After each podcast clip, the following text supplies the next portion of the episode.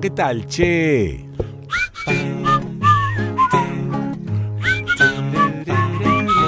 Sí.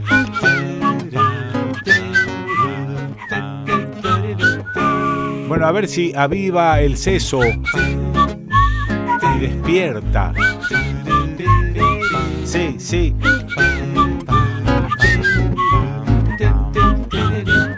Este programa va a abrir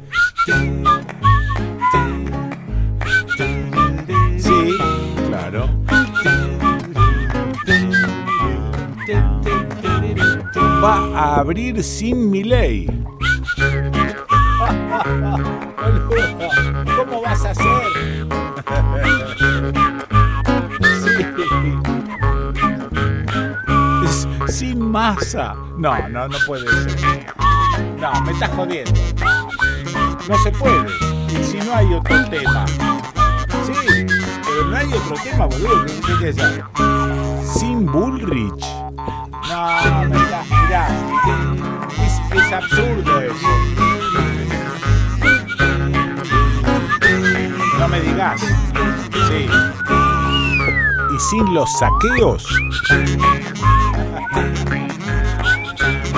No, vos estás en.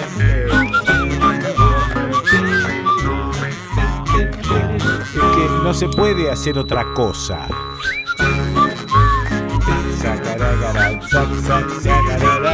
Bueno, también.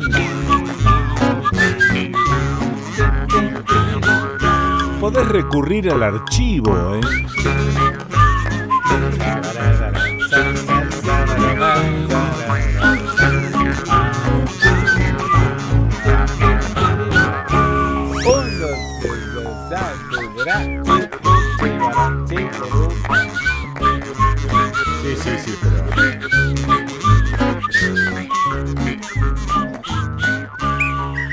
Bueno, ya, hablaré de algunas cosas con algunos de los columnistas de este dignísimo programa. Eh, pero lo que quería decirte es que es posible dirigir la mirada y la atención a otro lado, aunque sea por un ratito. Claro que es posible. O por lo menos eso es lo que creo que es posible. Entonces, ¿qué hice? Me puse a, revisar estas cosas que vas guardando, no sabes bien dónde adentro de las compus, y en un momento dado tropezás con ellas. Esto tiene 13 años. Fue recibido en el 2010. Claro, claro. Una de mis cinco hijes, Margarita, había cortado toda relación con, con el mundo habitual. Sí. Qué maravilla, qué maravilla. Siempre cuento que se compró un hacha y cortó todo. Todo lo que estaba haciendo, que apuntaba hacia lo que llamamos por ahí una vida normal. ¿Por qué? Porque estaba de alguna manera sometida a todos los mandatos a los que estamos sometidos todos. Bueno, eh, ella se rebeló contra eso. Sí. No sé, regaló todo, obsequió todo, se despidió de sus laburos y de sus cosas y de sus estudios, y agarró una mochilita y se fue a recorrer América. Sí, bueno, su recorrido en un momento dado termina en eh, Oaxaca, donde vive ahora con mi nieto, León. Bueno, eh, aterrizó un poco allí en Oaxaca y ahí se quedó. Y ahora está dedicada a la música, está dedicada al canto, tiene algunos grupos que ha ido armando y en un momento dado también dijo, basta de esto de ir a laburar ocho horas por día en un lugar donde no me prometen nada para el futuro. En cambio la música sí, y entonces se dedica a la música, va a los boliches, va a los teatros, toca, canta. Sí, maravilla, maravilla. A mí al menos me ha despertado admiración. Bueno, en aquella época andaba por eh, Colombia. Sí, andaba pataperreando, como le digo siempre a otra, andaba pataperreando por Colombia. Y me mandó una carta que quiero compartir con vos hoy. Que no habla ni de Milley, ni de Massa, ni de Bullrich. Ah, ah, ni de saqueos. Es otra cosa. Prestale oreja porque es otra cosa. Hola a todos, dice la carta. Como muchos saben, me fui a un pueblo de nombre ridículo llamado Mesitas del Colegio, a participar de un ritual de toma de yagué o ayahuasca. Quiero compartir con ustedes, las personas que quiero, el relato de esta experiencia maravillosa y recomendarles a todos que si alguna vez tienen la oportunidad, tomen de esta medicina milenaria, que es fuente de muchísimo conocimiento, salud y felicidad.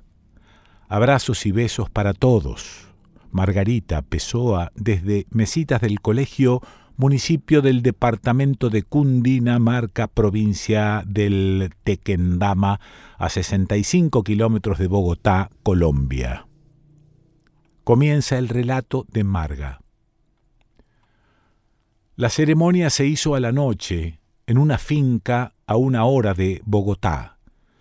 Éramos cerca de 50 personas, muchos principiantes, armé la carpa cerca de un gran árbol de mangos y me relacioné rápidamente con un grupo de jóvenes bogotanos. Y qué sorprendente es la comunicación cuando se da en una misma sintonía. En apenas minutos se armó una familia hermosa y nos dimos mucho apoyo entre todos.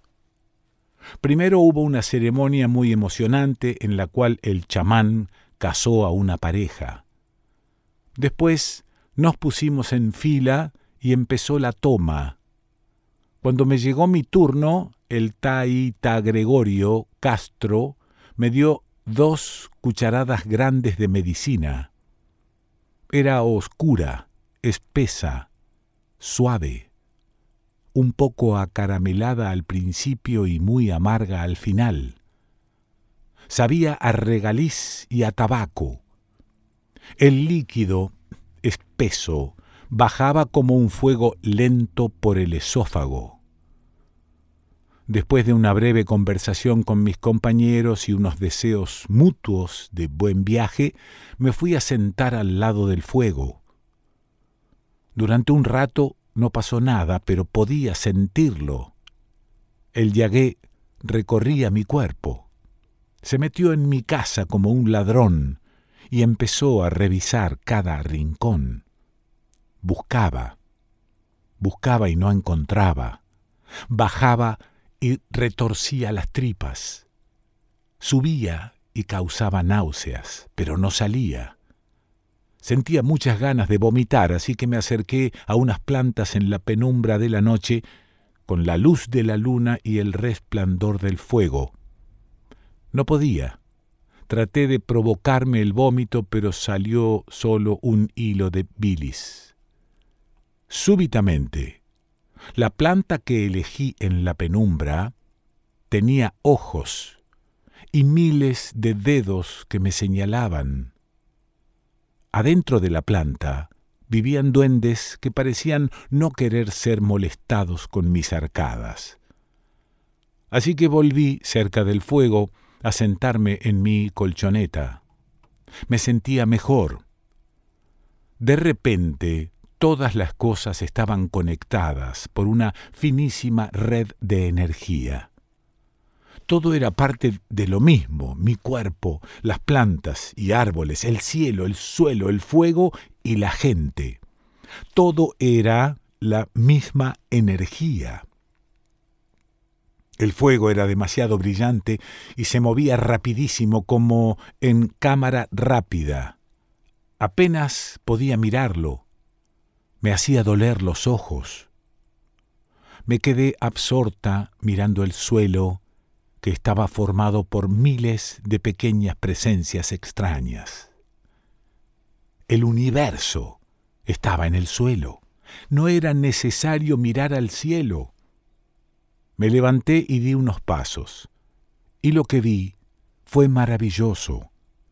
El suelo estaba recubierto por un tul finísimo de color verde que se arrebolaba, se desordenaba, se amontonaba en algunos sitios y latía. Estaba vivo. El color era bellísimo, un verde esmeralda brillante. Me sentía muy bien y muy despierta y consciente. Quería acostarme sobre el tul, arrastrarme sobre el tul, pasármelo por la cara, por el cuerpo, pero me daba vergüenza porque había algunas personas ahí y no parecían estar viendo cosas. Estuve muy cerca de preguntarle a algunos de los que rodeaban la fogata qué era esa maravilla, quién había puesto ese hermoso tul en el suelo. ¿Los organizadores? Cuando me agaché sobre una de las volutas de tul y me atrevía a tocarlo, se transformó en césped, pasto ordinario. Pero cuando volví a verlo de pie, volvió a ser él. Quise comentarle a alguien lo que veía, pero no podía expresarme bien y creo que, de todos modos, nadie me hubiera entendido. Me fui a sentar nuevamente en la colchoneta para observar la belleza del suelo. El yagué seguía hurgando mi cuerpo, seguía buscando y me provocaba arcadas de a ratos, y de repente encontró su lugar. Llegó a la cabeza y ahí se instaló. Y a partir de ese momento empezó mi relación, mi diálogo con él. Lo primero que hizo fue someterme, doblegarme. Me hizo agachar la cabeza y curvar la espina dorsal hacia abajo hasta alcanzar una postura ridícula. El mentón me tocaba el pecho, las piernas abiertas y flexionadas, la espalda completamente estirada hacia adelante, la cabeza tocando el suelo. Estaba maniatada. No podía moverme ni mover las manos que estaban juntas y apretadas contra el pecho me metió en una camisa de fuerza. Yo luchaba por erguirme, quería mirar el cielo, el tul hermoso del suelo, las plantas con sus extrañas presencias, con ojitos luminosos y ruiditos de agua. Quería ver, pero él no me dejaba. Me hizo abrir la boca muy grande y chorrear litros de saliva. Los ojos estaban cerrados por la fuerza de la gravedad y me salían abundantes lágrimas, saliva, lágrimas y mocos. Y empecé a hablar, sin parar. No había forma de detener la verborragia. Le hablaba a él, al yagué. Le decía, ¿qué me haces? ¿Qué querés? Y le pregunté si había buscado bien en mis intestinos, en el colon, en los riñones, porque no se detuvo demasiado en la zona digestiva. ¿Por qué me estaba pisando así la cabeza? Empecé a comentar mis interpretaciones de su mensaje, de lo que me estaba haciendo. Me estaba relajando la cara hasta hacérmela sentir de plastilina. Hablaba y gemía no podía contenerlo, a pesar de saber que tenía gente muy cerca y que estaba molestando sus viajes con mis ruidos, y les pedía perdón, disculpen, es que no puedo parar de comentar esto. Me perturbaba la presencia de la gente. Escuchaba pequeños ruidos, susurros y voces que estaban lejos como si estuvieran a mi lado y en un momento dado recordando las recomendaciones que me hizo un colaborador del chamán, dejé de luchar y me entregué. Le dije, bueno, no sé cuánto tiempo me vas a tener así, pero dale. Y fue entonces cuando empecé a disfrutar, a sentir que esa era mi posición favorita, que me encontraba muy cómoda y que podía pasar así el resto de mi vida, que los ojos no me eran necesarios, no tenía nada que mirar, porque todo estaba ahí, adentro mío. Mi cara estaba muy relajada y se había sacado una especie de careta de cartón o de almidón. Pude tocarme la boca, meter mis dedos y deslizarlos por las encías suaves. Recordando las palabras de una viejita que conocí en San Antonio del Táchira, me unté la cara en mi propia saliva, porque es el suero de uno mismo y hace bien al cutis, decía la viejita. Y fue solo después de que me entregué cuando él ya me empezó a llenar de caricias. Me invadió una sensación de suave calidez, a pesar de que había empezado a llover y me estaba mojando. Estaba yo adentro de mí, completamente metida dentro de mí, y era maravilloso. Gracias.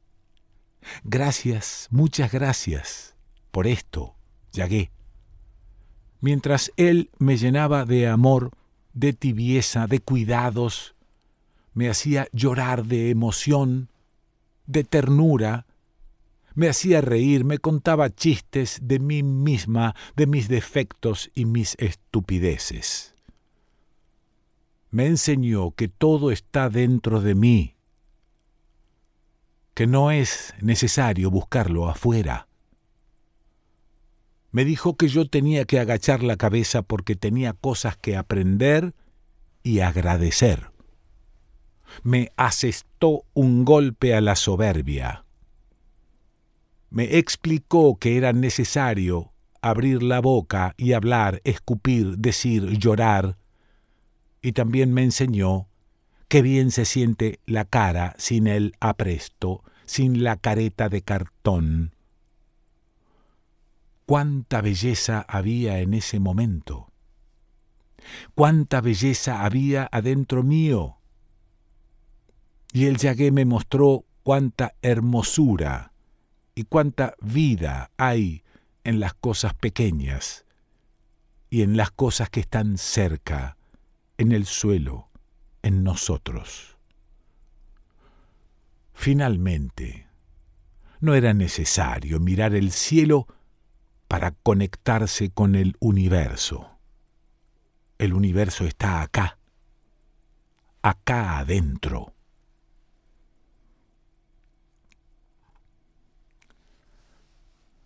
Margarita Pessoa.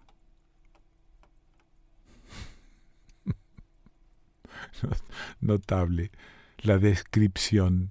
Y vuelvo al principio, donde dice hola a todos, como muchos saben, me fui a un pueblo de nombre ridículo llamado Mesitas del Colegio a participar de un ritual de toma de yagué o ayahuasca.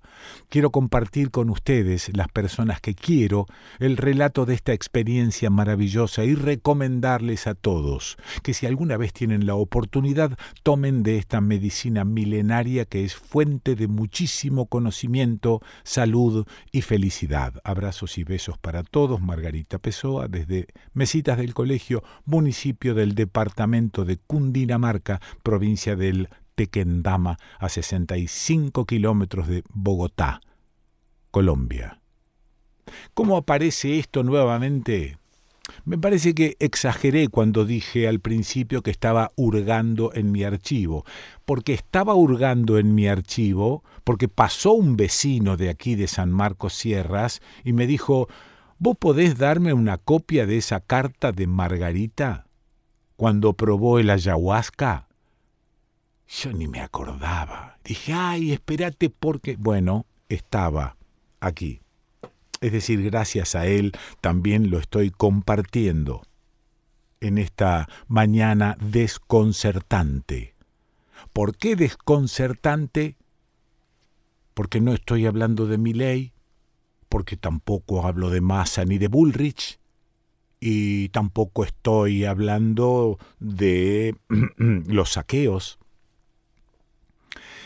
Y esta descripción que hace Margarita, esta profundidad a la que llega a través de, a mí me hace pensar nuevamente que hay otras cosas para compartir que no todo está en la agenda que te fijan los famosos medios hegemónicos, que hay otras cosas para compartir y que las vamos olvidando.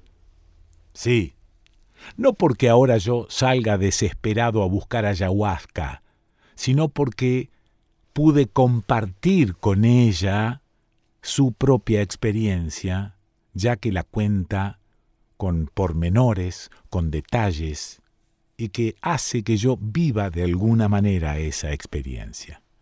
Hay otras cosas, gente, hay otras cuestiones que andan dando vueltas por allí y que deberían ocuparnos un poco más de tiempo, ¿no? Digo, qué sé yo, desconcertadamente.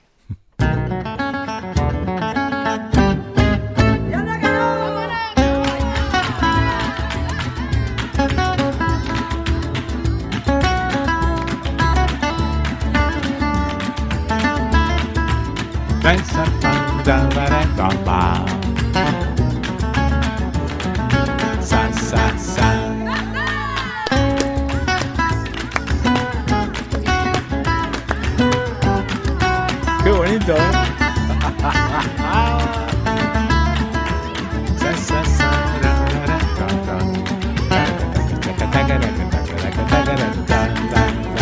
Esto es el desconcierto y tengo aquí algunos libritos que quiero agradecer ya que estoy acá empujado por Margarita. Sirene Burruchaga me envió su libro Andares. ¿Qué dice Sirene? Dice para Quique, Ale y todo el equipo del desconcierto compartiendo el andar con la radio y arte como trinchera. Afectuosamente, Sirene nacida en Gualeguay. ¡Apa! Mira qué bien. Gracias, Irene, por tu libro de poemas. También tengo, espérate que lo tengo por acá, déjame que ordene un poquito, María Graciela Galván, Reencuentro con los pasos de mi abuelo anarquista. Ah, eso es una investigación maravillosa eh, agosto 2023 desde Rosario, Santa Fe, quiero sumar esta historia a la biblioteca de Quique Pessoa en su hostería La Merced. Graciela. Eh, María Graciela Galván nació en el Chaco, bueno, y decidió en un momento dado reencontrarse con los pasos del abuelo anarquista. Y ha buscado y ha encontrado. Gracias. Bueno, lo tengo acá. Después apareció no sé si el tipo es médico, qué es, pero apareció acá en la puerta de casa don Hugo Rossi.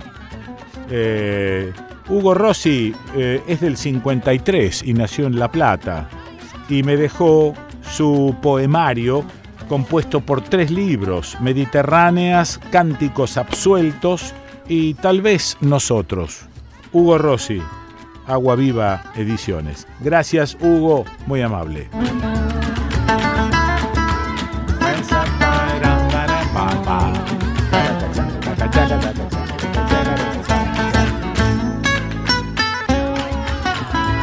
Sa, Esto es el desconcierto. Claro que es el desconcierto. Estamos en YouTube. Nuestro canal es el desconcierto de Quique Pessoa. Ahí sí necesitamos eh, ayudita. Que todos, todas y todes se suscriban, toquen la campanita, le den me gusta y escuchen las notas y los programas. Así el canal eh, fluye y se mantiene.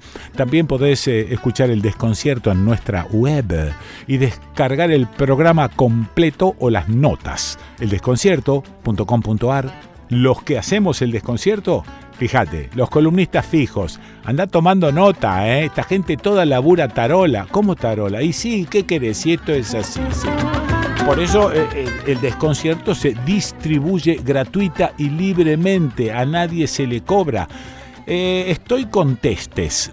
Hay algunas radios que lo bajan y lo reproducen y no alcahuetean porque tienen miedo de, de que les llegue una factura. No les va a llegar nada. Así que hagan lo que gusten, pero estaría bueno que alcahueten si lo están pasando en diferido o en directo. Y los columnistas fijos, mira, Gabriel Brenner, Fede Yáñez, Adriana Marcus, Raúl Bigote Acosta, Melissa Trad Malmod, Fernanda Nicolini, Raúl Sibeki, Diego Genú, Laura Lobo, Diana Cordon, Martín Leguizamón, Manolo Gaggero, Tanu Pessoa, Pepe Esteves, Sonia Tesa, Lucila Pessoa, Daniel Feierstein y Beto Almeida, Nicolás Olseviki, Nene Ábalos y la tía María Iribarren. Sí, y hoy también participó Margarita Pessoa.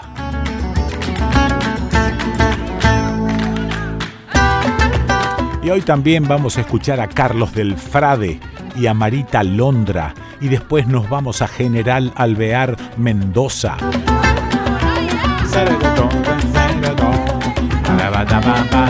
Los desconcertantes de todos los días, el incondicional streaming internacional de Adrián Badino, los cantores desconcertantes de Diagonal 8, las voces de Omar González Frau, los relatos de Alejandro Raymond, la paciencia de Seba Fernández, las reparaciones de Julio Villarroel, armando imágenes en movimiento, Gia abondándolo, los malabares de nuestro bombero Nico Tomé, la presurosa producción de Caro Pórfido y Leda Berlusconi y la conducción de... ¿Quién les habla?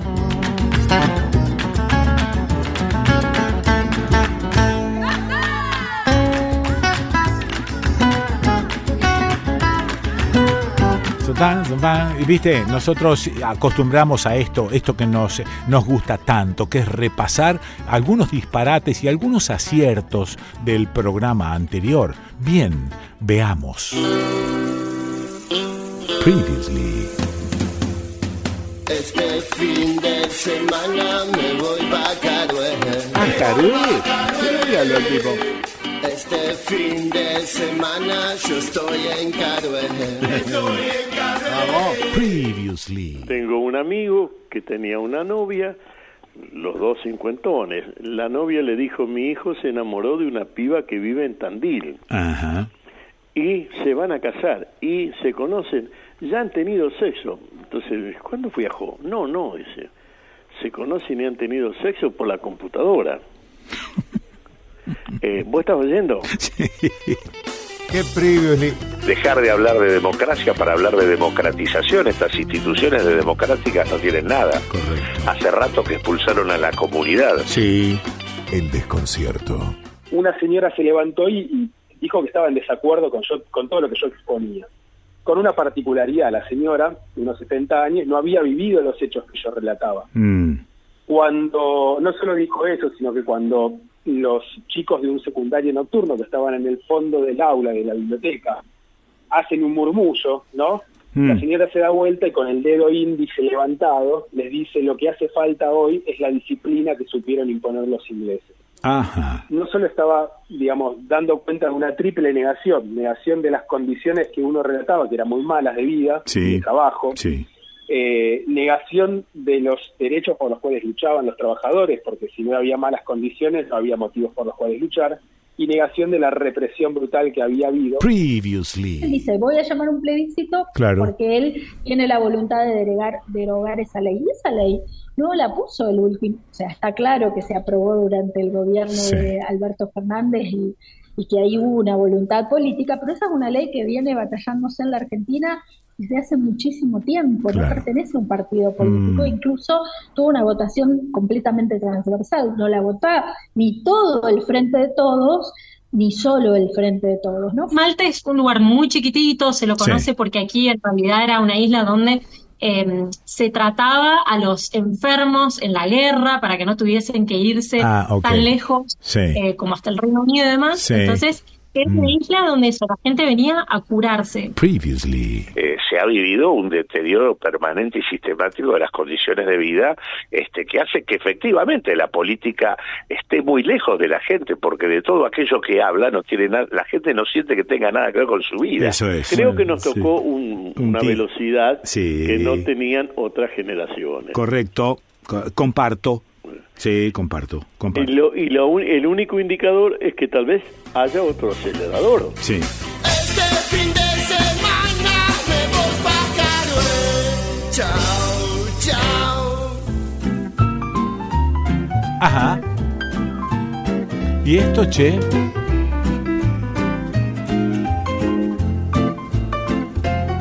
No sé, lo encontré, mira.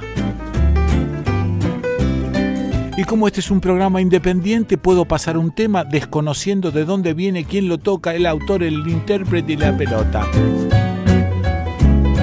Por lo tanto, lo he bautizado cortinita alegrona, paseandera, separadora de una cuestión y de otra en el transcurso del programa. escucha, escucha, escucha. Alegrona y paseandera. Ahí tenés.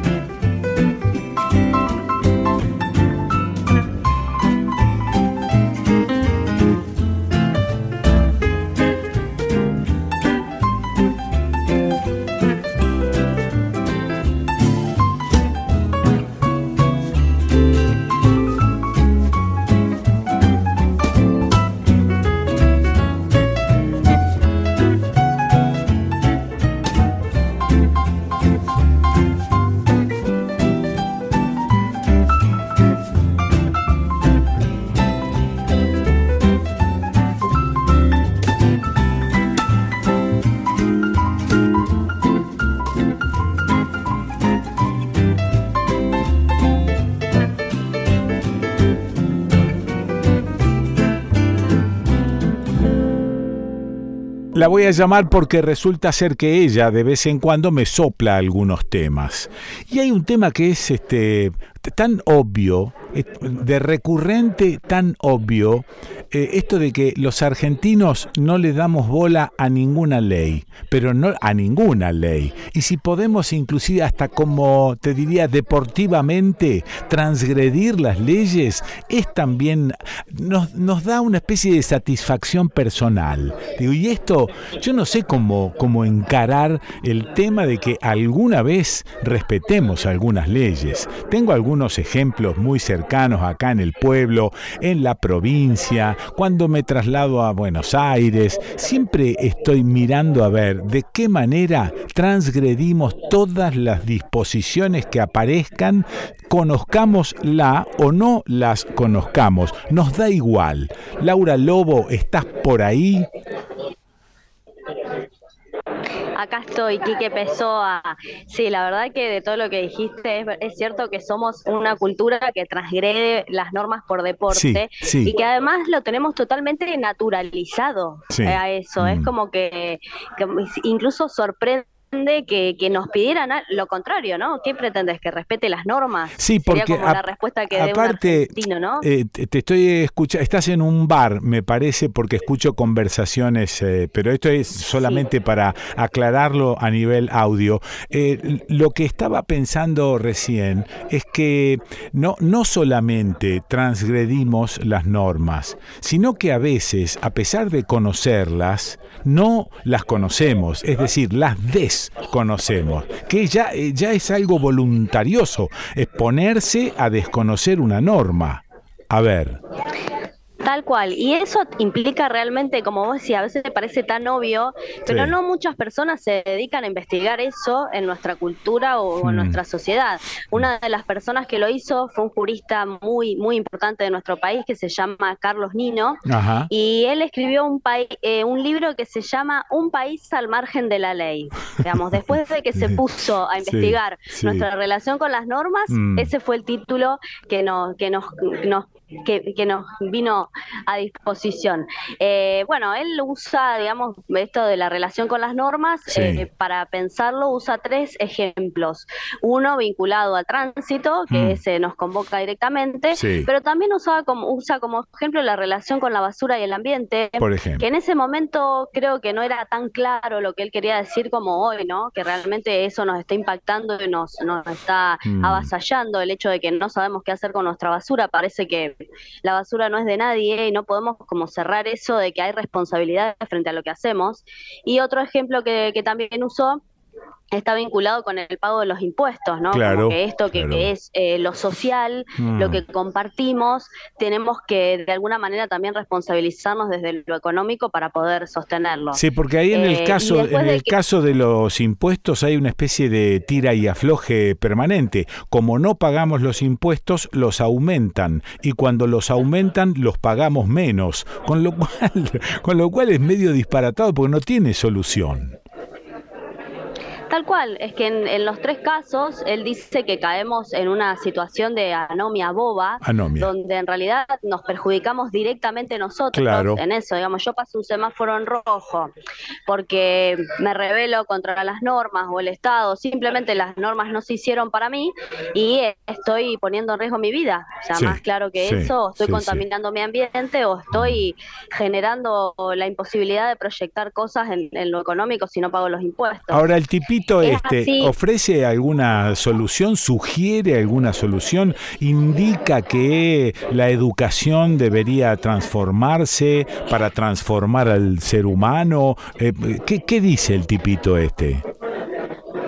No, él creo que nos, nos, indica, nos ofrece una gran distinción de por qué pasa esto, Sí. que es como esta, esto que tenemos de construir legalidades paralelas, o sea, o ilegalidades institucionalizadas, lo Sí. llama él, Mm. que lo cuenta desde la época de la colonia, ¿no? Nosotros éramos un, un virreinato que tenía un puerto paralelo de contrabando. Ah, sí. Con tarifas, con una moneda particular y todo, ya en paralelo habíamos Mm. construido una legalidad, tal vez sin comprometernos, y ahí él creo que abre una puerta para pensar, y también lo podemos pensar desde otro autor que es Castoriadis. Sí. Castoriadis diferencia las sociedades no tal vez por un modo de gobierno o, o por cómo se mm, organizan, sino por cómo se autodeterminan. Dice, Ajá. una sociedad puede ser heterónoma o autónoma.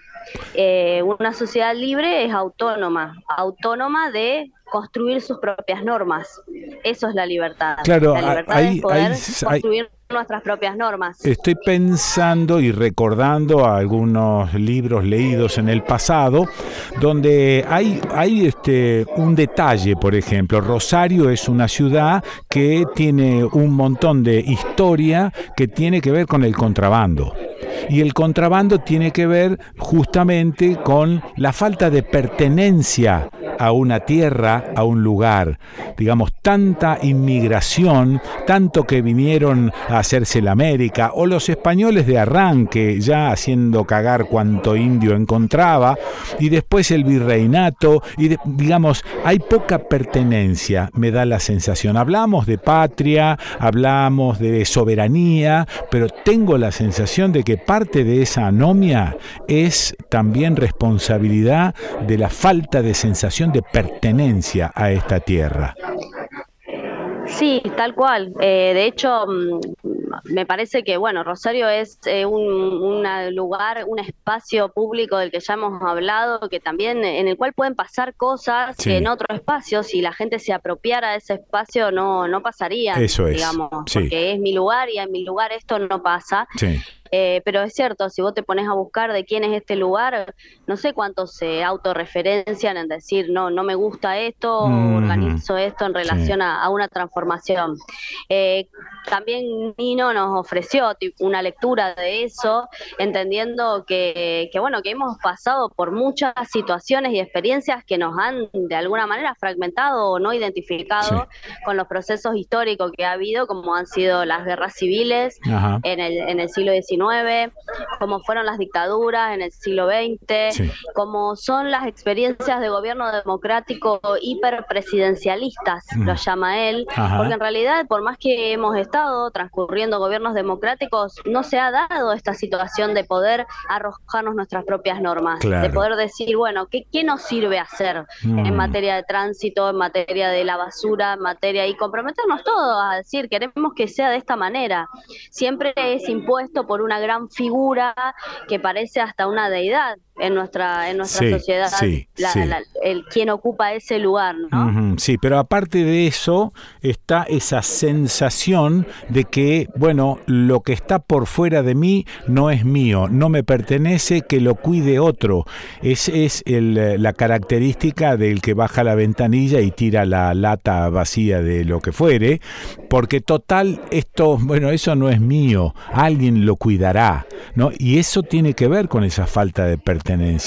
Me parece que no Sí, ten- me parece es, que no- es el no te- despojo más grande de los despojos. Claro, pero me parece que eso, espacio, eso no tiene eso no tiene arreglo. Debemos convivir con eso. No nos hagamos ilusiones al pedo, Laura, porque me parece que eso es incambiable. Ah, ah. Yo qué sé yo, uno tiene esperanza, como siempre. A Sí, mí me sí. parece que, Sí. que, eh, tenemos un montón de salidas que acá fueron eh, de alguna manera confluyendo en la reflexión. Pensar en el espacio como, como, un, como una institución, como una gran dimensión en la cual tenemos to- toda la responsabilidad, toda la responsabilidad en el hacer, en la organización y en lo que acontece en ese espacio, Mm. y es a través de las reglas. O sea, hay cosas que van a ser justas para todos, hay límites que van a ser para todos, Sí. hay posibilidades que van a ser para todos, y ahí vamos a construir la autonomía. Bueno, por eso digo que estamos muy lejos de eso. ¿no? Porque, digamos, hay todo un proceso económico que en este momento está distrayendo los pocos esfuerzos que estamos haciendo. Mirá si nos vamos a meter con la cultura y la anomia. Falta un rato para la cultura y la anomia. Falta un rato para que metamos mano en la educación. Falta un rato. Ahora lo que hay que hacer es juntar para comer. Esto es elemental. Claro.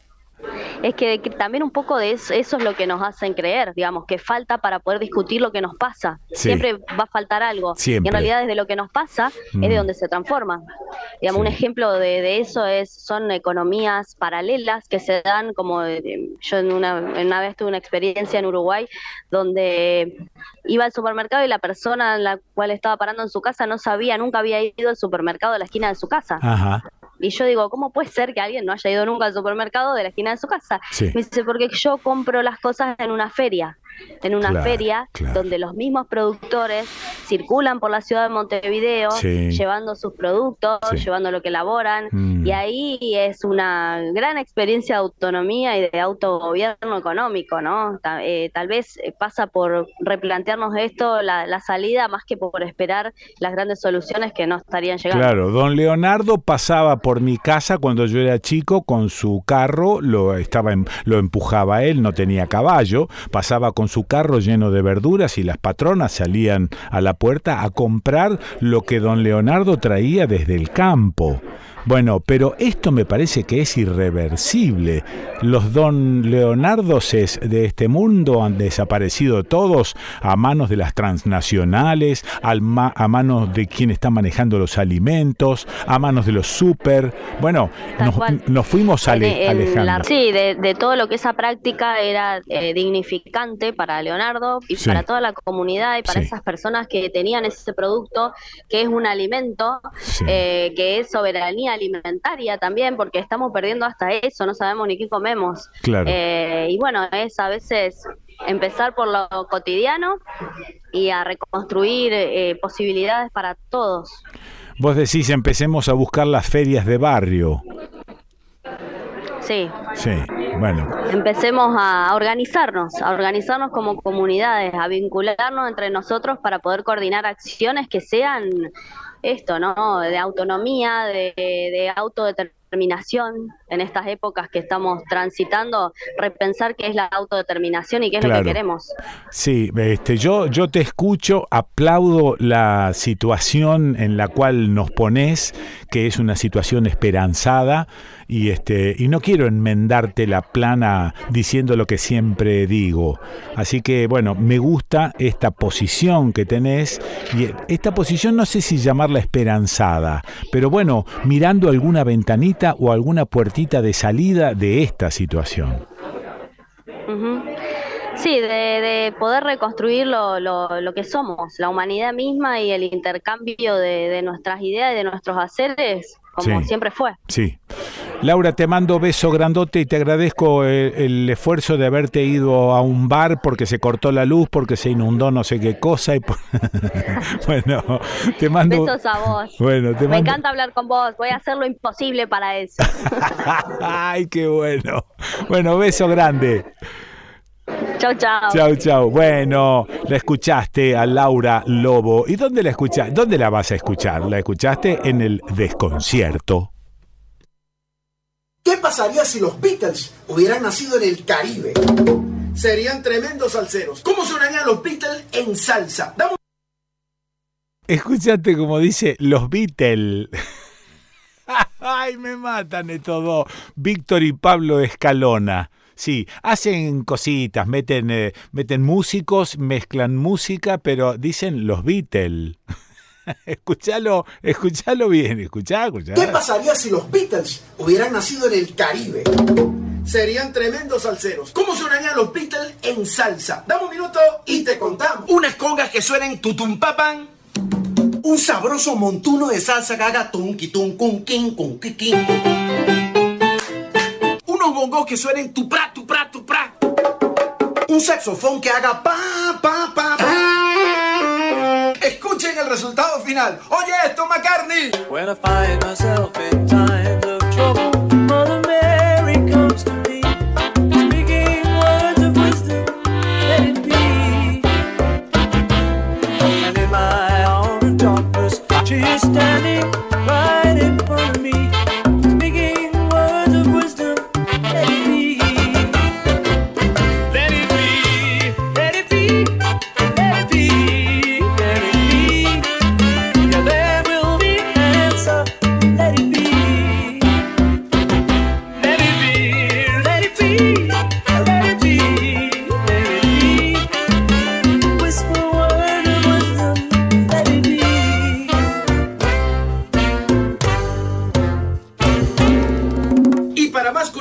musicales, Víctor y Pablo Escalona. Ay, me matan de todo.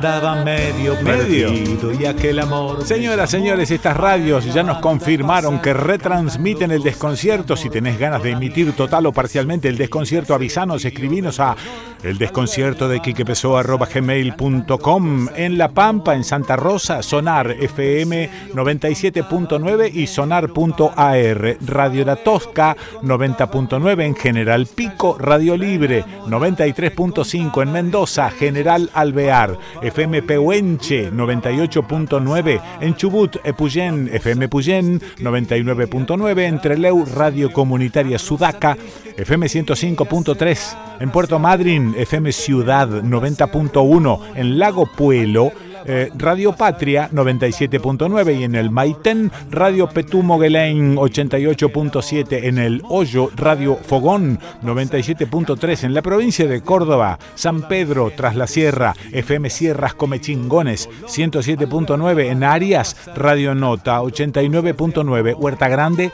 Radio Panamericana 99.3 Villa General Belgrano 101.9 FM La Radio de las Culturas en Villa Carlos Paz FM Cristal Chacal 98.9 en Nuetinger, Radio Montegrande FM 104.7 en Mina Clavero, Radio Tinku FM 107.9 en Leones, LRN 831 RC2, Radio Leones FM 107.7 en San Marcos Sierras, FM 100.7 Quilpo, en Miramar de Ancenusa, FM Otros Nosotros 103.3 en San Luis, bueno, en San Luis City, FM Ciudad 98.9 en Villa Mercedes, calle Angosta, Radio Cuyana FM 101.7 y en Merlo, Radio Identia FM 103.3. Y bueno, pero hay una culada, imagínate que yo no, no puedo leerte todo junto porque eh, no me atosiguéis, diría como dice una Te volvería loco con tanta radio, te sería una manga.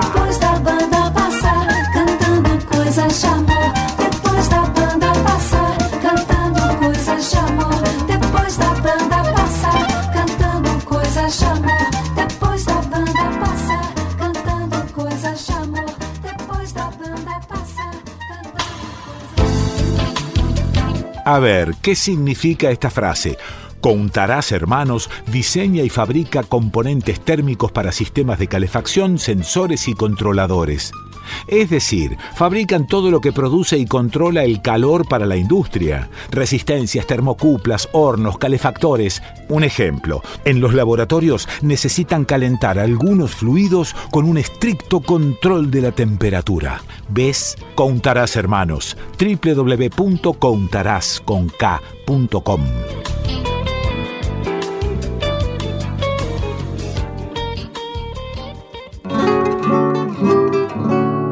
Streaming internacional para nuevos sistemas de comunicación. Streaming internacional para las emisoras que quieran incluir su programación en Internet. Streaming internacional para aquel que quiera poner en la web su propio programa de radio.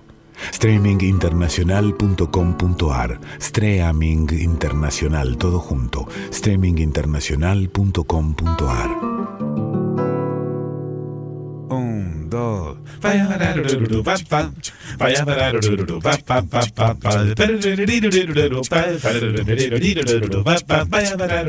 desde hace más de 30 años, Solmec SRL fabrica todo tipo de envases de plástico, desde 50 centímetros cúbicos hasta 10 litros, en el formato que necesites y si se te ocurre algo raro, también podemos diseñar nuevas matrices. ¿Ha visto? Solmec SRL Almafuerte 4181 San Justo, Buenos Aires. Podés escribirnos a info@solmec con k.com.ar Solmec si no lo tenemos, lo hacemos.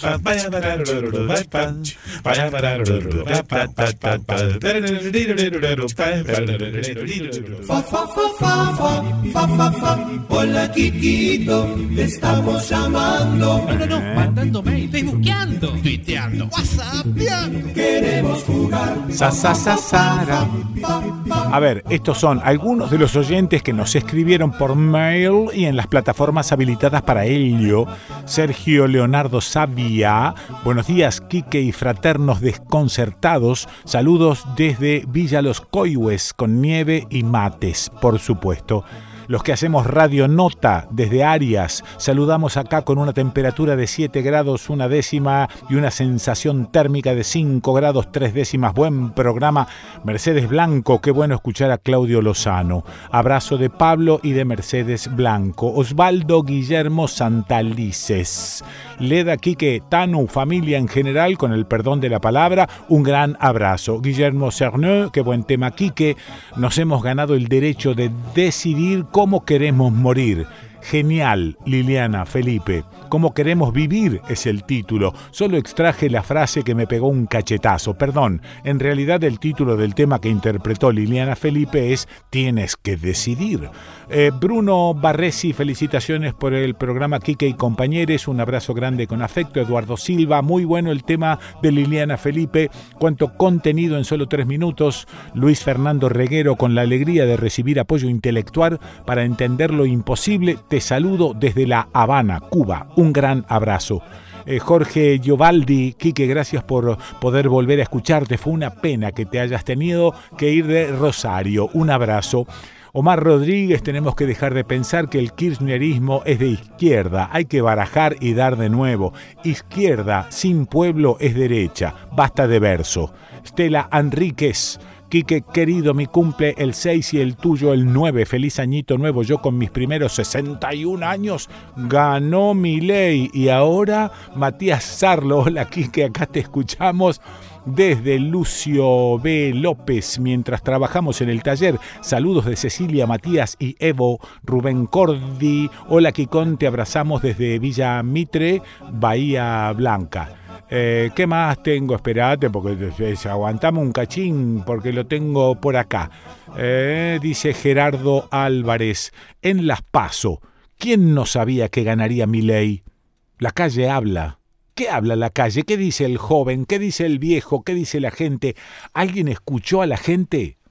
Yo los vengo escuchando, atención al público. Los jóvenes decían y dicen desde hace años más de lo mismo. Hace falta un cambio. Hace 40 años que están los mismos y cada vez peor. No se puede vivir en este país. Me iría a la mierda si pudiera. Son las frases que se repiten por todos lados los jóvenes, compañeros de trabajo, familiares. Vayamos por partes, dijo Jack. ¿Por qué el joven votó a mi ley? Los medios los viejos boludos, las redes, sobre todo las redes, los medios con lo de siempre bombardeando continuamente que todo está mal, los chorros y la chorra y los planeros y la inseguridad y los políticos y el dólar y la inflación, perdón por la falta de comas, respiro, los viejos boludos, el eco de los medios que repiten y escuchan los nenes grandotes, los nenes que ya votan de 18 a tal vez 30 años, escuchan por todos lados los ecos las redes, el mundo de los jóvenes, el que supo aprovechar la libertad avanza y del que no aprendió la segunda fuerza de las paso, repitiendo el error de 2015 estos jóvenes que se nutren del pan nuestro de cada día, de las redes, con sus videos cortos, con mucha carga política light, que no aburre, que no da muchas explicaciones y pega, que aprovecha ese partido que no daba nadie por él, hay que resumir, ser prácticos, si todo el mundo dice eso debe ser así. ¿Para qué pensar? No todos los jóvenes, obvio, pero la mayoría. Aparte, mirá cómo con un par de frases y gritos mi ley los hace callar. Encima, después, cuando quieren retrucarlo, dan mil explicaciones que se nota que son rebuscadas porque mienten. ¿Qué vamos a creer toda la sarta de mentiras que dicen? Esta es la mente del joven, no podés hablarles mucho, es la generación light, de lo fugaz, de lo veloz, la generación millennial. Sí, bien digo, millennial, dice Gerardo Álvarez.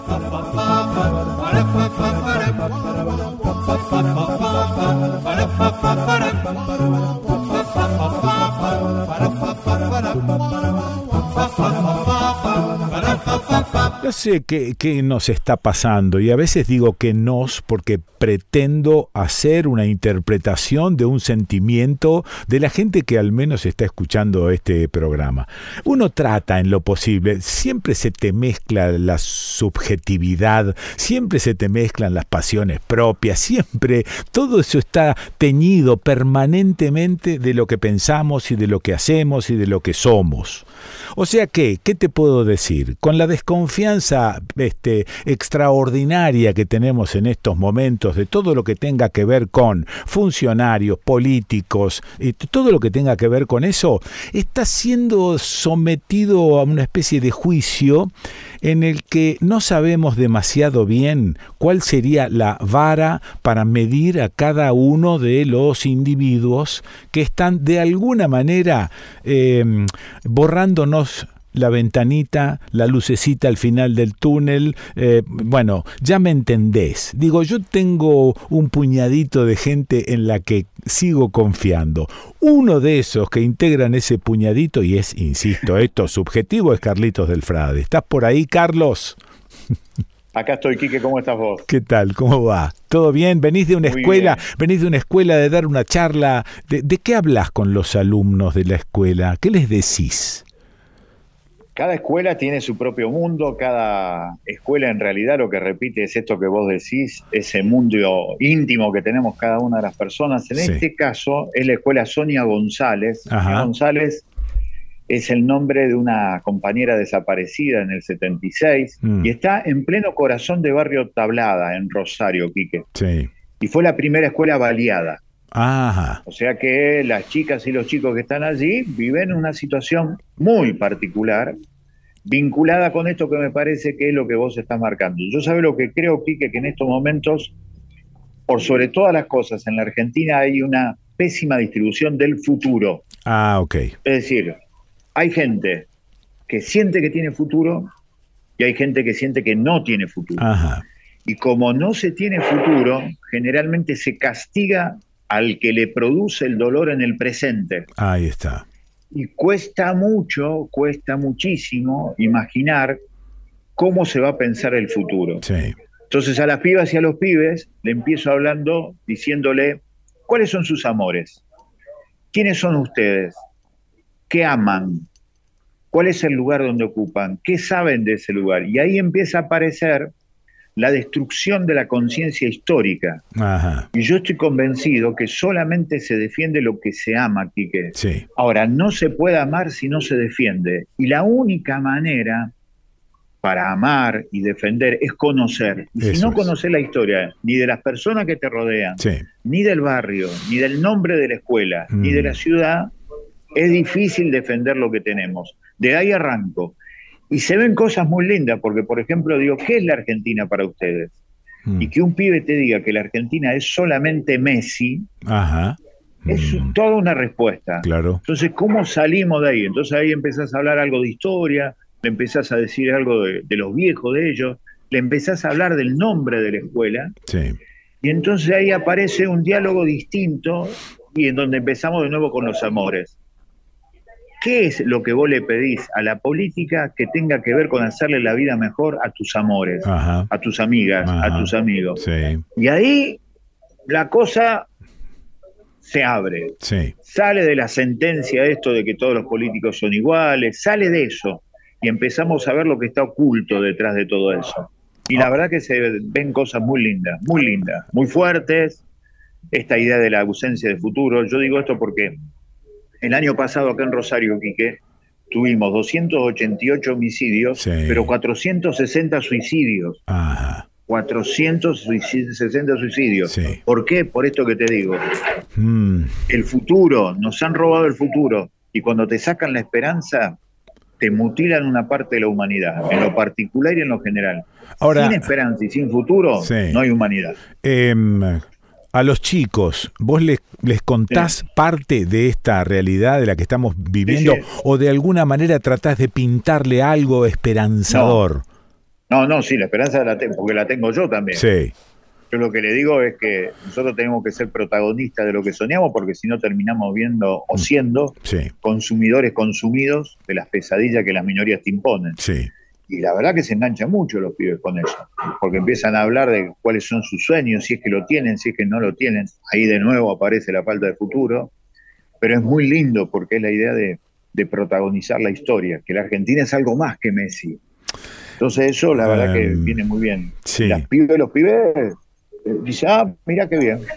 Empiezan Sí, a sí. pensar distinto, por lo menos un ratito, después no sé. Claro, claro. Digo, claro, por lo menos un ratito, porque es el laburo que vos estás haciendo. No sé si una Claro. gol- no sé si una golondrina hace verano, ¿no? Creo que uno está haciendo esto, creo que uno está como resistiendo, básicamente porque se sabe de alguna manera derrotado y sabe que la única posibilidad es la resistencia, pero también sabe que somos un puñadito los que resistimos. Sí, sí, es como dice León Gieco, ¿viste? En una canción reciente del desembarco en donde Sí. habla de esas cosas. Sí, yo creo eso, creo eso, Sí. creo lo que vos decís, Mm. pero también creo, como siempre, Ah. pero y no, es, no, es- no creo que sea una creencia estúpida, Sí.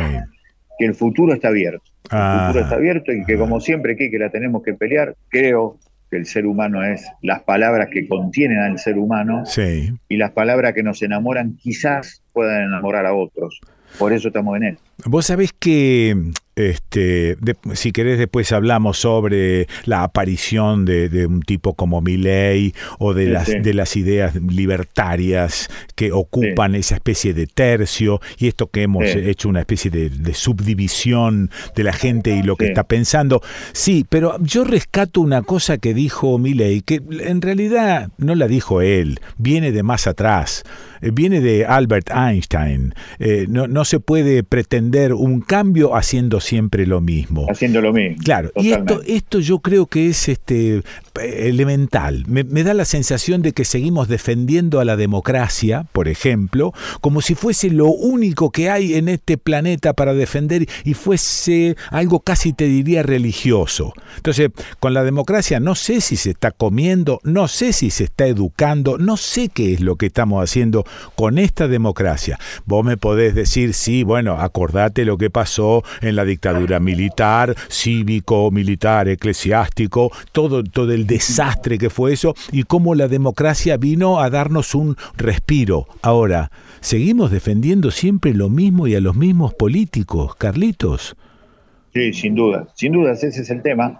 Yo lo que creo que mi ley termina siendo la síntesis de esto que vos estás diciendo. Los gobiernos malos que Sí. terminan generando ausencia de Ahí está, distancia, ahí está. mala respuesta, Sí, genera claramente un descontento que en esta dictadura del presente del que te hablo, de Sí. que hay gente a la que también le saquearon el futuro, claramente pega contra el que le produce el dolor en el presente. Ah. Ahora, eso, eso le alcanza para un proyecto de vida. Ah, Entonces ahí es donde aparece otra cosa y efectivamente no se puede defender lo mismo. Hay que defender los valores para mí que tienen que ver con esto. La cuestión del laburo, Sí. qué tipo de laburo, Sí. cuáles son los valores que creemos. Por eso hay que plantear qué somos cada uno de nosotros. Lo que se me ocurre como una primera instancia, somos lo que amamos. Bueno, sí. empecemos a pensar qué queremos para lo que amamos. Y de ahí empezar a pensar otra cosa, pero sí tener un registro de que justamente hubo muchas traiciones Ah. y que aquel piso de 1983 no existe más. No. Fue totalmente perforado Claro. por la mala política, sin lugar a dudas. Ahora, detrás de eso sí, hay un poder económico sí, que generalmente es el que se oculta y es el que le ha dicho durante cinco años consecutivos a la figura más entrevistada por los grandes medios de comunicación, que vos sabés bien, son los partidos políticos del poder económico, sí. que el puñetazo para golpear al que te jodió la vida era mi ley. Desde el Mm. 2018 acá, la figura más entrevistada. No necesitó Claro. eso de los aparatos Sí. en las provincias. ¿Por qué? Sí, si se te metía en tu casa desde hace cinco años, Eso es. no lo necesitaba. Ajá. Entonces me parece que efectivamente hay que defender la cosa desde lo cotidiano, de lo real, pero insisto, de los amores. ¿Cómo defendemos y hacemos un país mejor? Desde la necesidad de lo que siente cada persona que necesita, la persona que ama, la persona que es amigo. ¿Cómo defendés al club que querés? Claro. La identidad de los clubes. Los pibes en eso empiezan a engancharse porque cada uno o es fana de Central o es fana de Newell Sí. y le empezás a hablar del presente, ¿por qué diablo tanta guita y después siempre el club está pobre? Sí, sí. Entonces empiezan a ver que Mm. la realidad pasa por otro lado también. Che, este, recién eh, dijiste, bueno, no se puede amar lo que se desconoce, ¿no? Y, Sí, y, totalmente. e- entonces es mejor conocer, es mejor este, informarse, es mejor ahondar. Pasa también que ya no sabemos dónde carajo están las fuentes, ¿no? ¿Cuál es la fuente a la que puedo recurrir para saber alguna cosa? Entre las fake news, las mentiras, el macaneo, la- el disfraz para que te voten y todas estas cuestiones, eh, estamos muy en pelotas con respecto a, a esto de conocer. Digo, y lo que pasa en la escuela, lo que pasa en la escuela es, el- es- es, este, moneda corriente en la conversación nuestra permanente, el abandono educativo que decimos nosotros. Se sigue estudiando la historia de Mitre, que la escribió en 1880, este, nos macaneó eh, a, a Gusto y Piacere, y seguimos con esa misma historia, y esto no se renueva. La educación no se renueva. Entonces digo, ¿esto es parte de un abandono o parte de un plan, Carlitos? Yo creo que parte de un plan que tiende, insisto, a saquear lo que increíblemente sigue teniendo América del Sur. Hoy Sí. yo le decía a los pibes, Mm, porque ellos me decían, ¿por qué parece esto que la historia se repite cada 10 años? Porque Sí. yo creo que lo que se da cada 10 años es la reafirmación del saqueo. Entonces vos tenías en la década del 90, todo lo que era del Estado se colonizó al servicio de empresas privadas. Pero ahora aparecen tres hechos que hacen que la Argentina sea diferente. Somos tercera reserva mundial del litio, segunda reserva mundial de gas y petróleo no convencional en vaca muerta y primer reserva de agua dulce. Claro. Por el acuífero guaraní. Sí somos cosas que imprescindiblemente necesitan las potencias dominantes, las que han destruido prácticamente el planeta, sí. y lo necesitan para mantener ese nivel. Pero también, perdón, hay también hay una cuestión distributiva, porque si bien, si bien tenemos todo eso, todo lo debemos o pertenece a una... Está concentrado en poca más. Ah, claro, pertenece a una especie de cofrecito donde están los vivos de siempre, que o están acá, o están en Estados Unidos, o Inglaterra, o algún otro país exacionando todo el tiempo y colonizando todo el tiempo. Entonces, ese conocimiento a mí me desespera. Yo preferiría no saber esto que te estoy diciendo. Claro, o hacerme el boludo, ¿no? Para, como para seguir... Claro, yo lo que creo es que no alcanza eso, porque suele pasar, viste, que cuando vos estás dormido te despertás de golpe. Sí. Más temprano o tarde te despertás. Sí, sí. Entonces, yo, en todo caso, está bueno lo que vos decís, ¿eh? Yo no me lo puse a pensar así, pero mm. yo prefiero saber, yo prefiero saber por qué diablos uno sufre. Claro. Por qué diablos uno no puede hacer realidad su sueño. Sí. Me parece que lo merecemos saber. Mm. Creo yo. Pero también está lo otro. Y efectivamente hay mucha gente que decide eso, no saber, no enterarse, mm. pero más temprano o tarde esa realidad manipulada por ese grupito de delincuentes de guante blanco te pega. Claro. Entonces es, es imprescindible prepararnos para saber cómo devolver el golpe y por qué diablos no se tan pegados. Claro. Bueno, por eso hablo de resistencia. Desde hace un tiempo hablo de resistencia. Digo, ¿qué es lo que nos está quedando? Bueno, resistir. ¿No? Esto que estamos haciendo. Esto que estamos haciendo es un ejercicio de resistencia. Cada uno, cada uno está con su subjetividad contando cómo ve la cosa. Y trato en lo posible y tratamos en lo posible de, de, no comprar buzones. En lo posible. Yo no sé si viste por ahí no escapamos a todo eso no pero tratamos. No no eh, eh, por lo que dijiste antes, porque es muy difícil saber por dónde diablo está la verdad. Claro. Pero claramente me da la sensación que en este esfuerzo que además tenemos que hacer, además de empatarle a las cuentas de fin de mes, sí. es un gran esfuerzo ir buscando distintos lugares para ver de dónde están las fuentes de información que vos decías al principio. Mm. Claro que es una cuestión difícil, pero yo creo que también de esta manera hacemos otra manera de, democracia, que generalmente tiene mala prensa, sí, que es de la democratización de la palabra. Eso es, eso es, sí. Decir, escuchar, sumar, mm. ver si hasta dónde podemos hacer una síntesis. Claro. Eso tiene mala prensa. ¿Te acordás que de los años 90 en adelante, ojo con los años 90 porque vuelve con toda la matriz? Sí, señor. Pero una de las partes de la matriz de los años 90 era esto de hechos, no palabras. Sí, eso es. Es se satanizó la palabra. Eso es. Como si la palabra no fuera lo que hace que un mm. ser humano sea un ser humano. Claro, claro. Por eso esto es una forma de resistencia porque democratiza la palabra, cosa que está mal vista y casi prohibida por el sistema. Pero la decadencia no solo este, alcanza a las ideologías o a la expresión de ciertas ideas, alcanza el lenguaje. Si vos te fijas, hemos perdido la chaveta con respecto al lenguaje, te encontrás con decenas de individuos que están en los medios de comunicación y que no encuentran la palabra adecuada en el momento oportuno para expresar una idea, Carlitos. Es decir, no ya el tema de la ideología, sino el tema de la posibilidad expresiva de contarte qué es lo que están pensando. Porque en realidad no sé si están pensando. Totalmente, yo coincido con vos. Ahora, yo creo que eso, eso tiene que ver con un plan. Porque vaciar a los medios de comunicación ah. de contenido sí es claramente un plan para destruirte la conciencia crítica. Claro. En la escuela y afuera de la escuela. Sí. Y me parece que ese es un problema. Bueno, este, no, no pretendo que arreglemos nada, simplemente el, encender un poco el ventilador, ¿viste? y, avive el seso y despierte.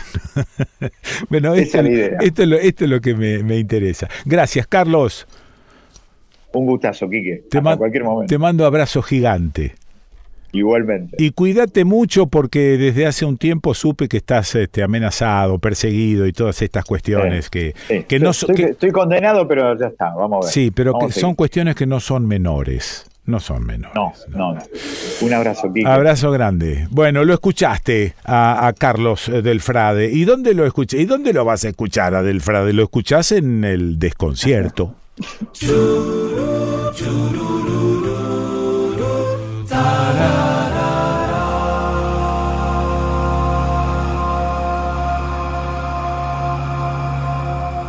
Continúa abierto el registro público de postulantes de autoridades de mesa para las elecciones generales de la provincia de Santa Fe. La inscripción se realiza online en la página del gobierno www.santafe.gov con B corta, punto ar. El domingo 10 de septiembre son las elecciones generales en Santa Fe. Se elige gobernador, vice 19 senadores y 50 diputados provinciales, además de concejales, intendentes y presidentes de comunas. A Carlos del Frade, que recién escuchaste, Sonia Tesa lo presenta así en la página oficial del Frente Amplio por la Soberanía. Carlos del Frade se convirtió en el tipo que siempre dice la verdad cueste lo que cueste. Echado de casi todos los medios grandes de la provincia de Santa Fe, el periodista de investigación, con más de 50 libros publicados, se forjó como una de las personas más eh, jugadas en la denuncia de las injusticias. Su actitud ante el periodismo es tan franca como la que asume en su vida. Hay que salir a decir lo que uno sabe, en el momento que lo sabe, porque si no se hace cómplice de lo que pasa, porque si no les terminás pidiendo permiso a los jueces para hablar, dice Carlos, que todos los días recibe en su teléfono, tan público como su patrimonio y sus ideas, llamadas con denuncias, datos para iniciar una investigación, pedidos de ayuda, etc. Carlos del Frade, periodista de investigación y político, actual diputado provincial y también candidato a renovar su banca en la legislatura provincial por el Frente Amplio por la Soberanía. A ese Carlos del Frade acabas de escuchar aquí en el desconcierto.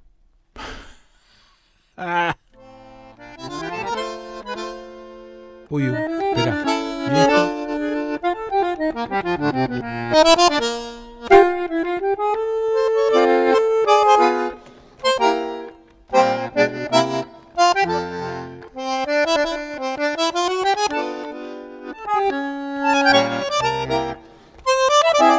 Bonito, ¿eh? Bueno, este que estás escuchando, ya sabes, es Leopoldo Federico, pero el tango que estás escuchando, seguramente el Pepe estará oyéndolo con atención, se titula Maipo y pertenece a Eduardo Arolas.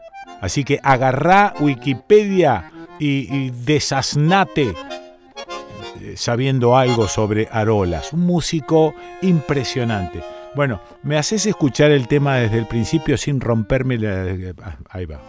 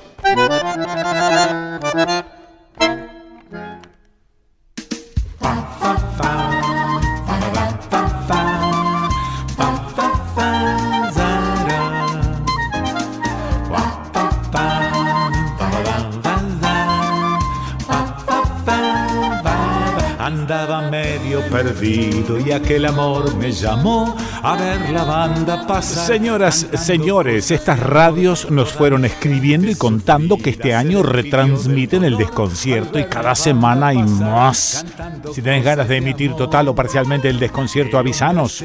Escribinos al desconcierto de quiquepeso.gmail.com en la provincia de Santa Fe, en Ercilia, FM Ercilia 92.5, Gaboto, Vanguardia FM 101.7, Baigorria, Radio City, FM 103.5 y por la cadena regional provincia de Santa Fe en Alcorta, FM 105.9, Santa Teresa, FM 104.9, Bigand, FM 94.3, Juncal, FM 107.9, Máximo Paz, FM 95.5 y La Voz de los Pueblos, FM 89.3, Pérez, FM La 20, en Suardi, FM Oxígeno 101.1, en Puerto General San Martín, FM Puerto 102.5, en San Jerónimo Norte, Génesis, FM 97.9, en Álvarez, FM Álvarez 93.5, Recreo Sur, LRI 716, Radio Patria, FM 88.5, en Funes, Radio 1, 94.7, en JB Molina, FM 99.7, Radio 90, en Rosario, FM Aire Libre 91.3 y FM La Hormiga 104.3, en Carlos Pellegrini, Radio Bemba, FM 97.1, en Venado Tuerto, FM Serena 102.1, en Entre Ríos, en Colón, Radio Comunitaria Zapucay 90.9, en Seguir, Radio Mundo Entrerriano 107.7, en Paraná, Radio Comunitaria Barriletes 89.3, en Villaguay, Mesopotamia FM 97.1, La Meso, en Concordia, Radio UNER, FM 97.3, en Paraná, Radio UNER, eh, FM 100.3, en Concepción del Uruguay, Radio UNER, FM 91.3, El Cimarrón, Departamento Federal, Radiovisión San Isidro, FM 101.1, hay una culada, pero no puedo, no puedo más, no te- tengo más, eh, no puedo así yo.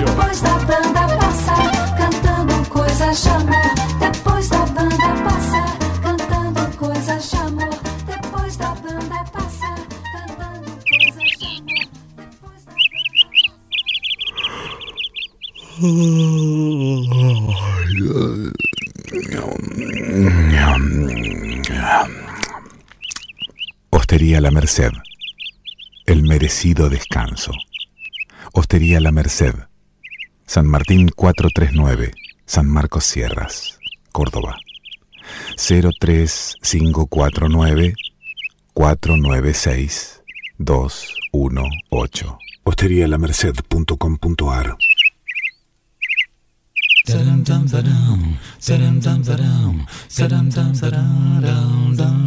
Veleda conoce y respeta el vínculo que existe entre el ser humano y la naturaleza.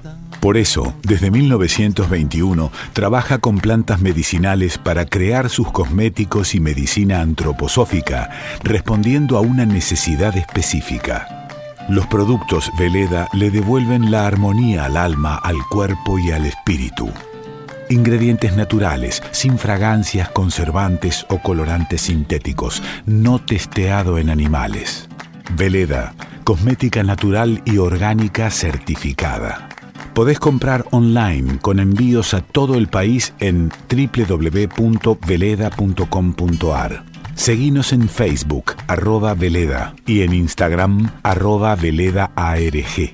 Veleda, 100 años en armonía con el ser humano y la naturaleza.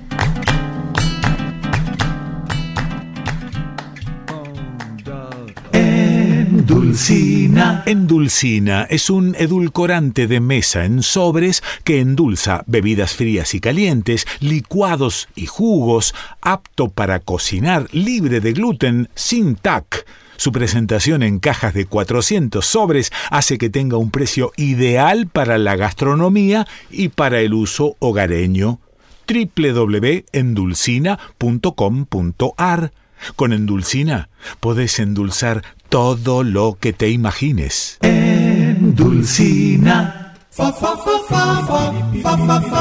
Hola, Kikito, te estamos llamando. No, no, no, mandando mail, facebookeando, tuiteando, whatsappeando. Queremos jugar. Fa, fa, fa, fa, fa, fa, fa. Bueno, espera, espera, porque estos son algunos de los oyentes que nos escribieron por mail y en las plataformas habilitadas para ello.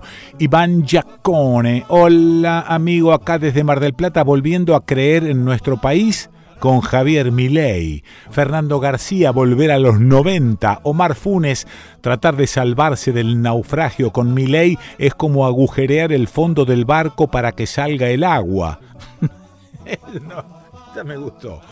Ramón Espinosa, hola Quique, aquí desde Viedma. Sin mi ley, ayer IPF y el gobierno nacional, junto con el provincial, llevaron adelante una audiencia supuestamente pública, fraudulenta y violenta, dando el ok a oleoducto. Luis Moroni, desde Bagnères de Vigor, en Francia. Uy, feliz cumpleaños Pessoa. Le deseamos lo mejor, María, Bruno y un servidor desde los Pirineos franceses.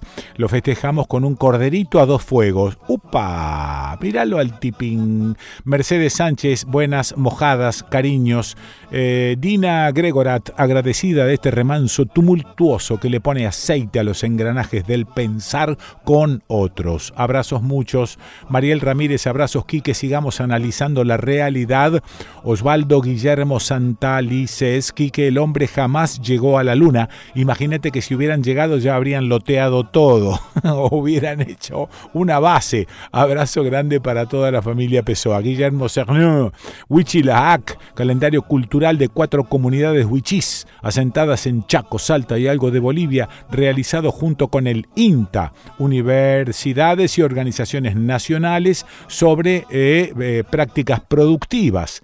Es un proceso de investigación por una alimentación de vida con una importante acción participativa todo en las antípodas de Milei, con quien este trabajo sería impracticable. Hermosa crónica de Melissa sobre Malta, todo lo contrario a su descripción sobre la actualidad de Ecuador, ambas muy bien reflejadas, pero duele lo que le pasa a nuestro hermano de la patria grande. Vamos todo pa' Carué, termina diciendo Guillermo. Y sí, conozco el calendario cultural de cuatro comunidades, porque, a ver si no me equivoco y no meto la gamba, eh, mi hija Celeste, Pessoa, diseñadora, tuvo mucho que ver con eso. No sé si te queda claro.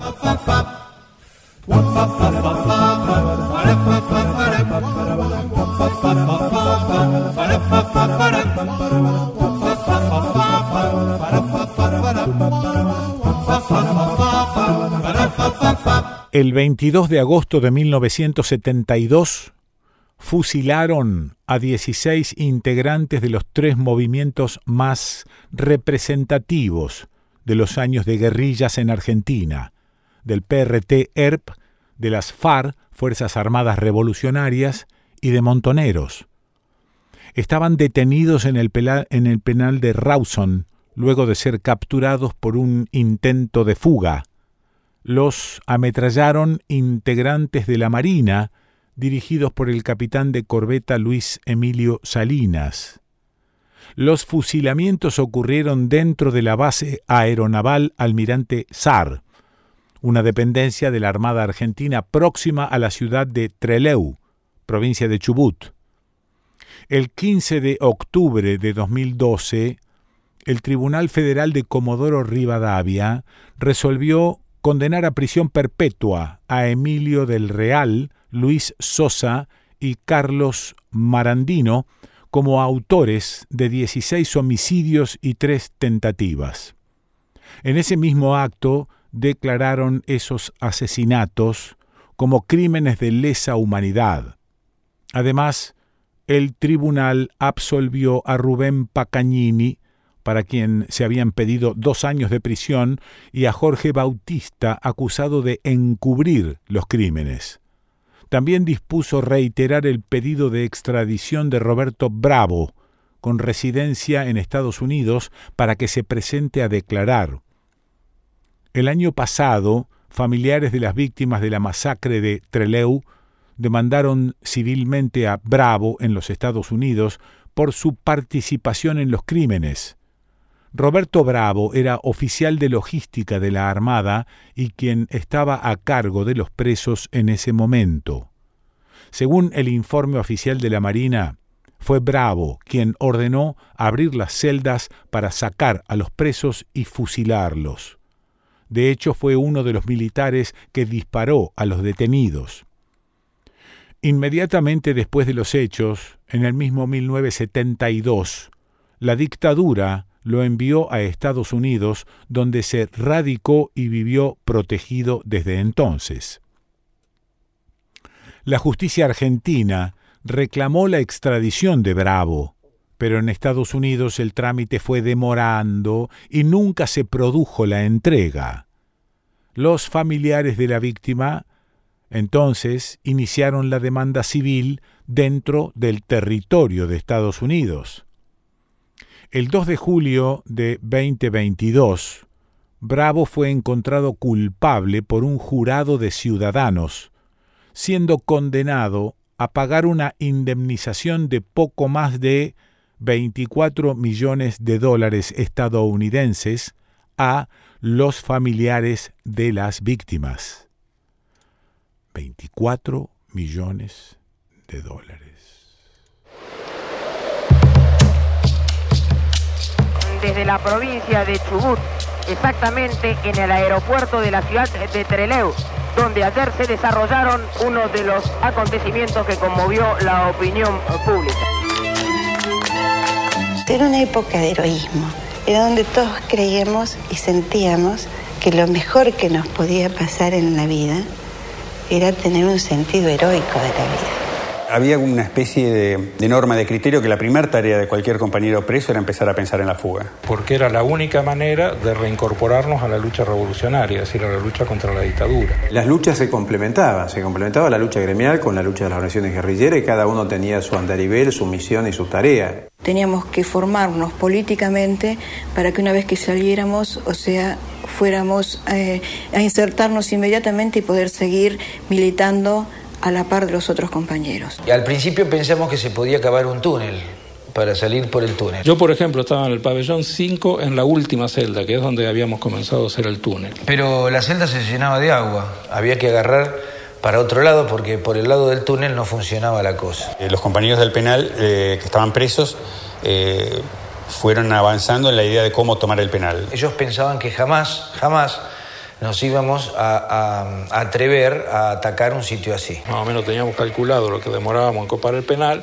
en llegar al aeropuerto, este, ocupar el vuelo eso y el vuelo y desviarlo para Chile. Se sabía que se le iba a poner en un aprieto también al gobierno de Allende. ¿Por qué? Bueno, nosotros no nos quedamos en Chile, había que ir a Cuba. solución que ven las organizaciones armadas con las distintas siglas a, a la salida del país. Bueno, continuar con la guerra revolucionaria. Todo por vía violenta, siempre.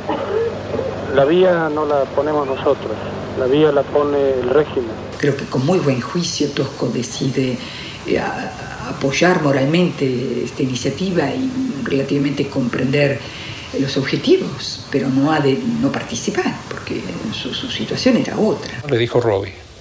Le dijo, bueno, mira gringo, gringo, le decíamos nosotros, mira gringo, este, nos vamos a fugar.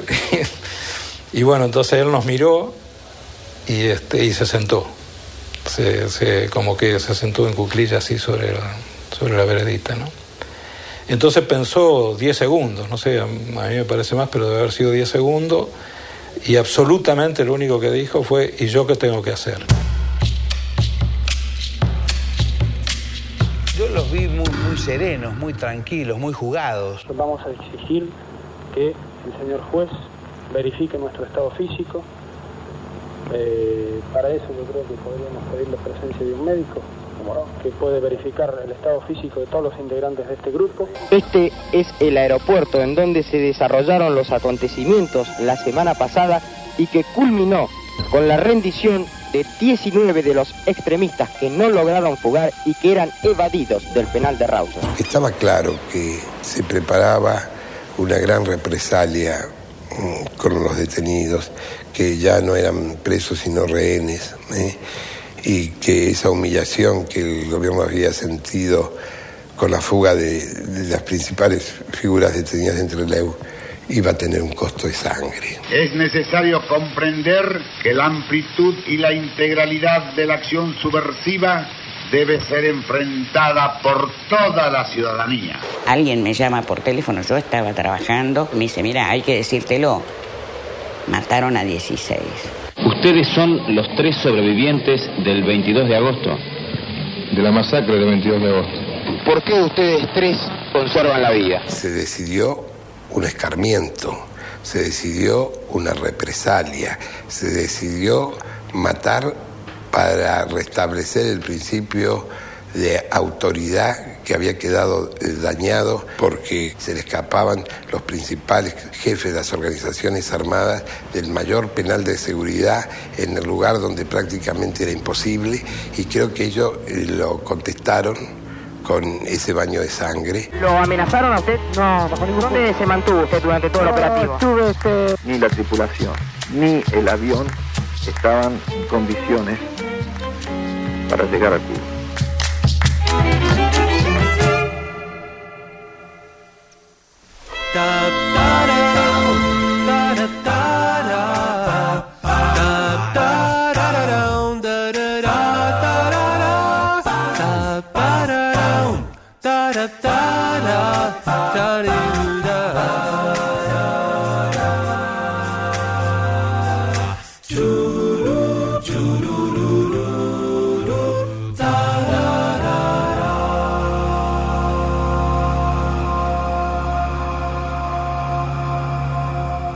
Y sí, ¿qué querés que te diga? Vengo charlando con Diana Cordon de algunas cuestiones personales y de algunas cuestiones que son eh, sociales.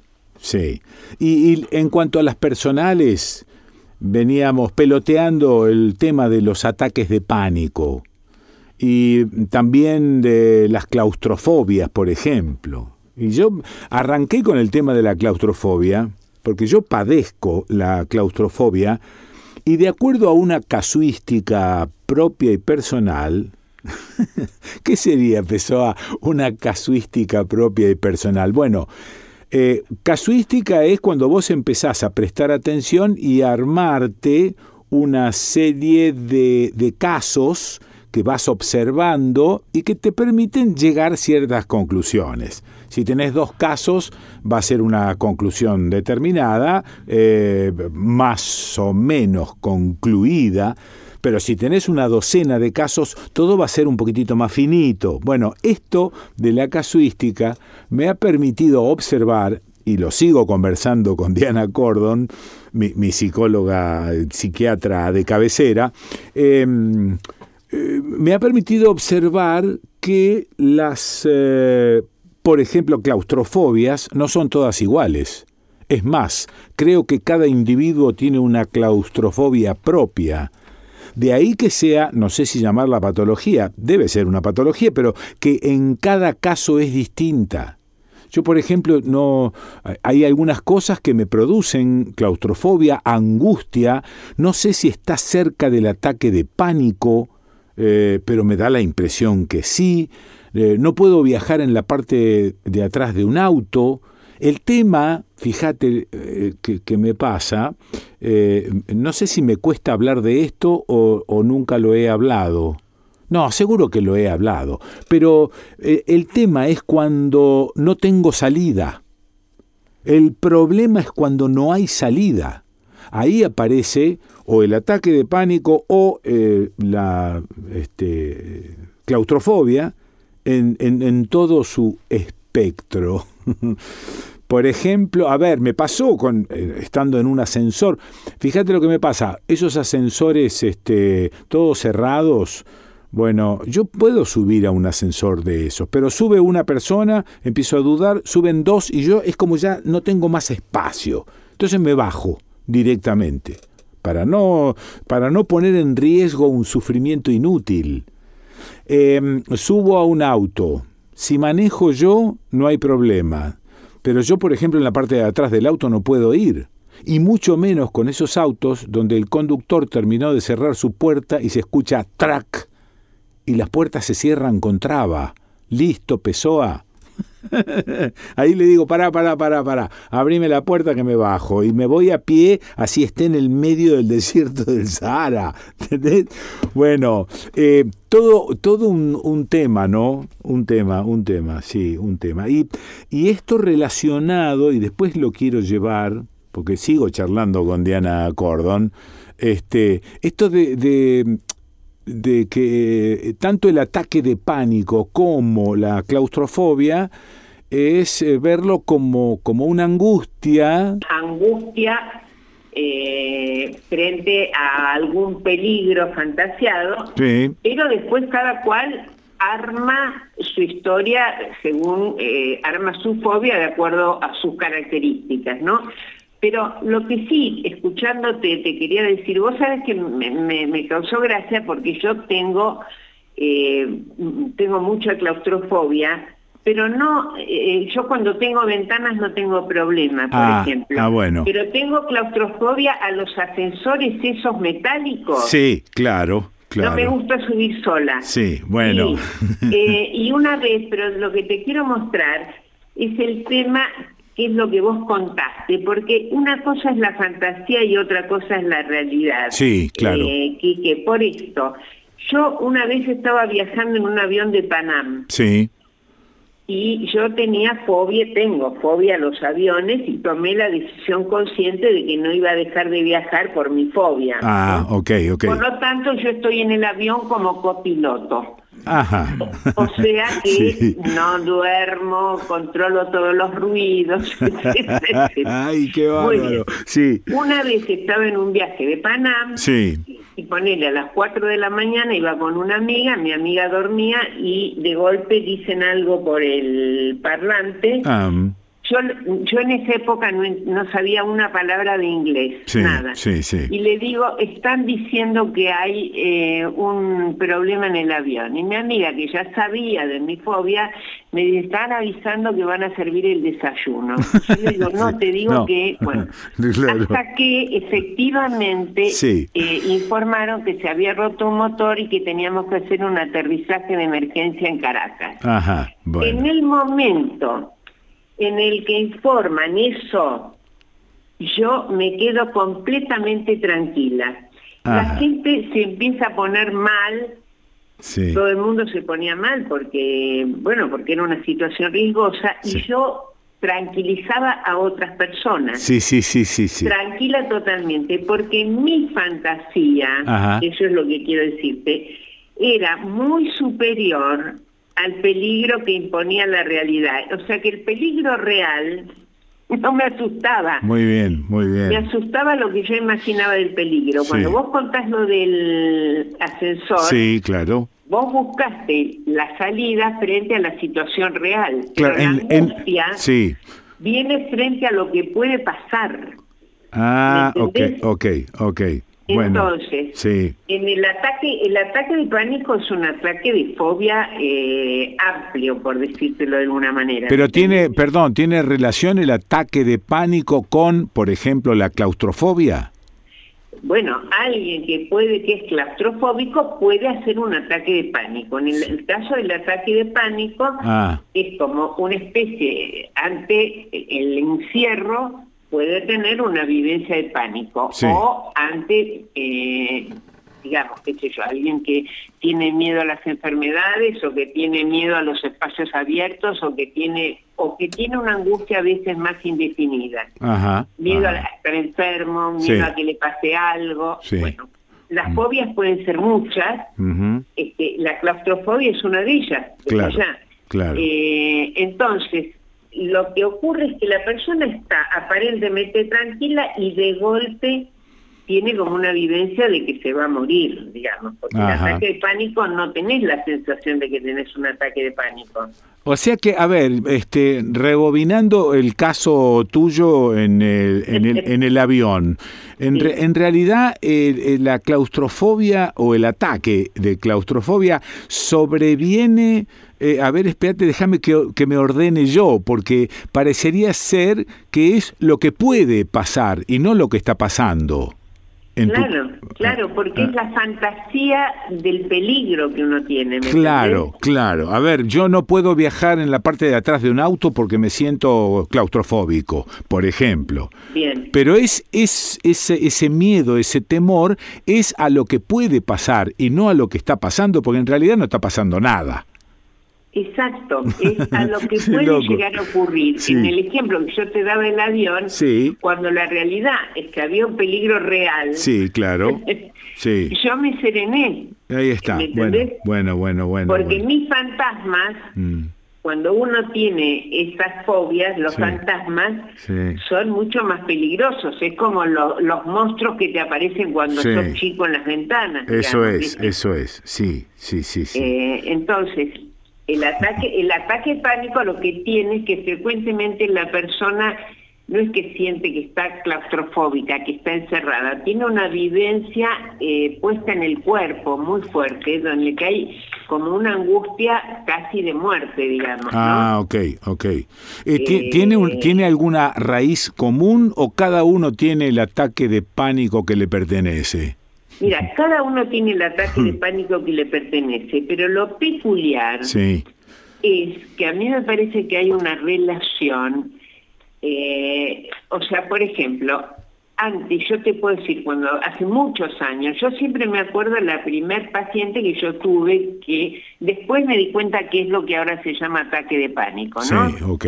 Este, me acuerdo perfectamente que ella estaba yendo al Luna Park Mm. y le agarró un ataque. En ese momento para mí fue un ataque fóbico, qué sé yo. Este, era lo mismo, ¿no? Sí, Pero en esa época uno podía ver una persona que le agarraba un ataque de pánico, Ajá. o algunos. Mm. En cambio, hoy día el ataque de pánico es una de las problemáticas más frecuentes.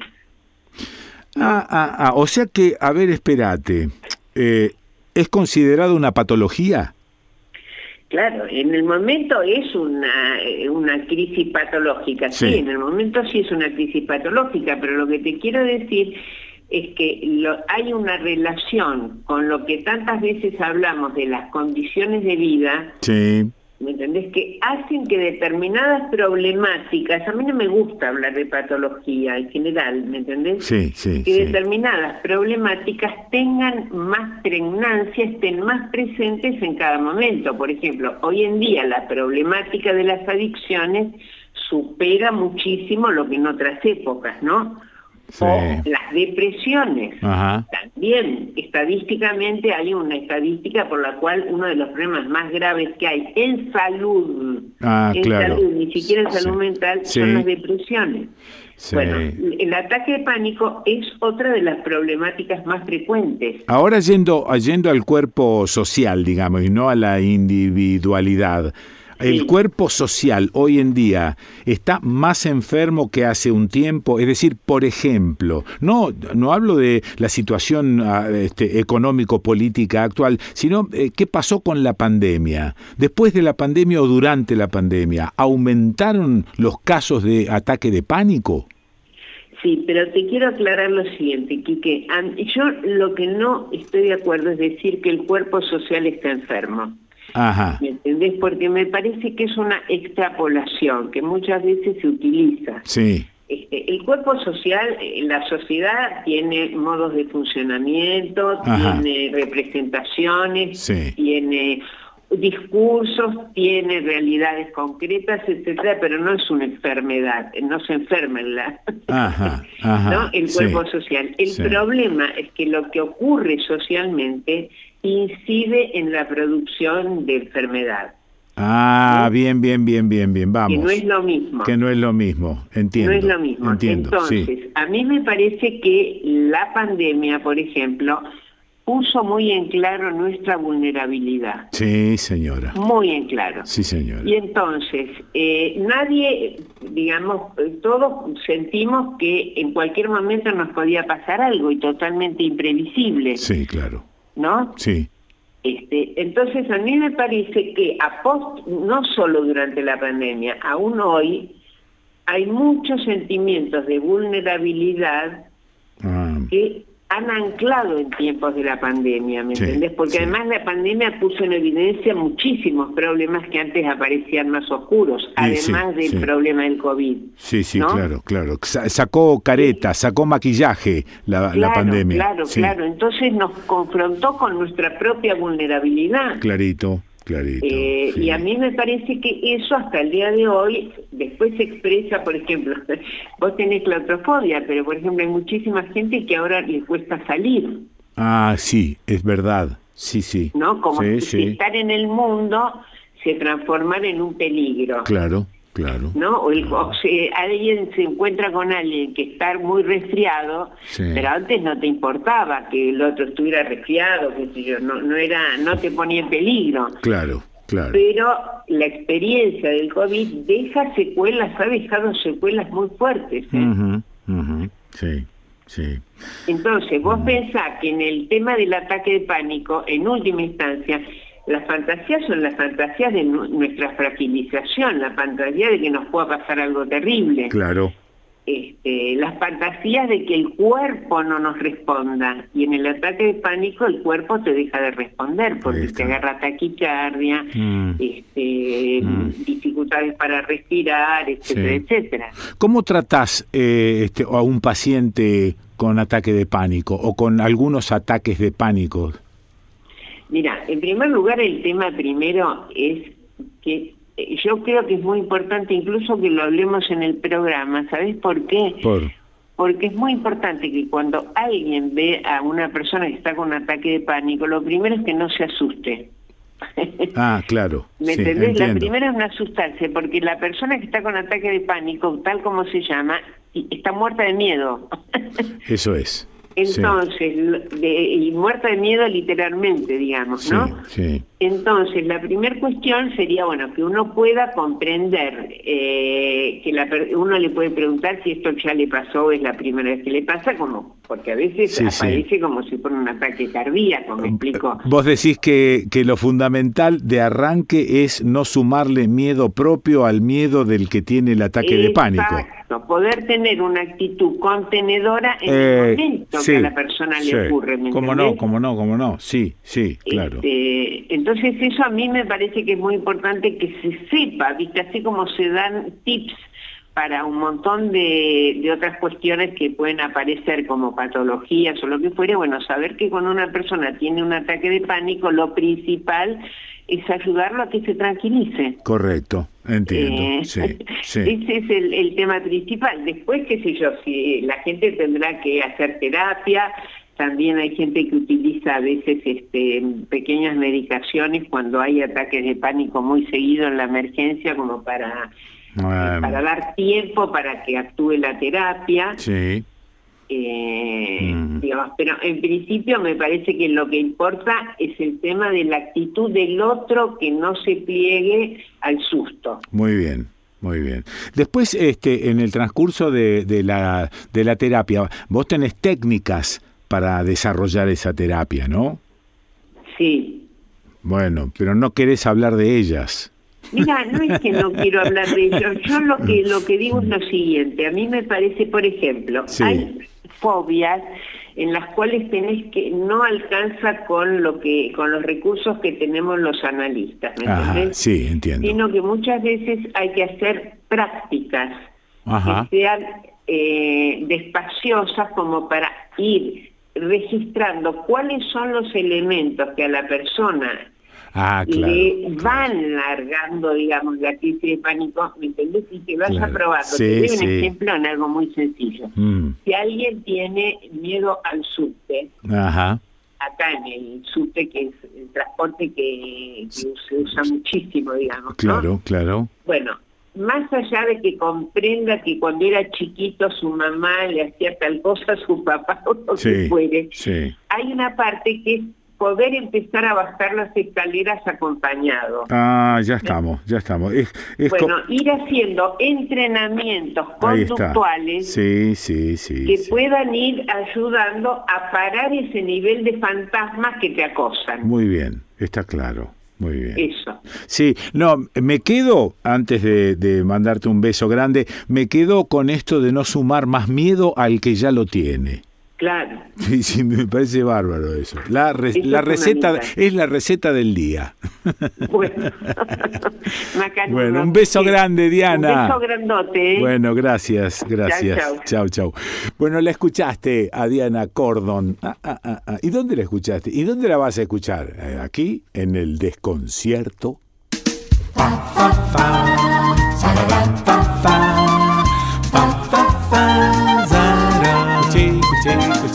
Bye.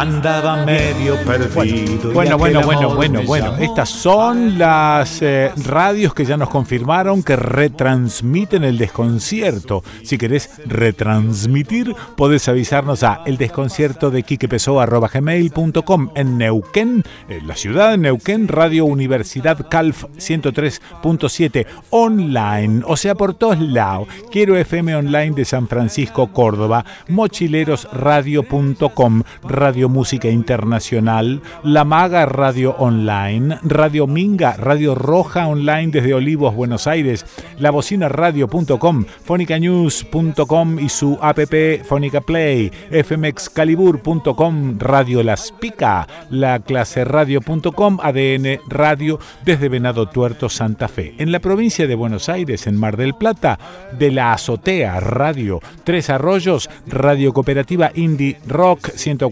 104.7, en Varadero Radio del Bosque FM 100.3, en Alberti la de Titi 102.1 MHz, Coronel Dorrego FM del Galeón 92.1 y La Dorrego AM 1470, en Bahía Blanca FM de la calle 87.9 Manuel Alberti, Departamento Pilar FM 96.9 La Música del Arcón en 9 de julio, Forti FM 106.9 en el Partido de la Costa, en las localidades de Costa del Este, La Lucila del Mar, Costa Azul, San Bernardo, Nueva Atlantis y Mar de Ajó, Radio Container FM 89.5 en Carué, Radio Mandioca 94.9 en Río Negro, Viedma FM Encuentro 103.9 y en Bariloche, FM Los Coihues 105.5 y FM 90.3, gente de radio. Y hay una culada de radio, por lo tanto lo voy haciendo de a cachito, porque si no sabes qué,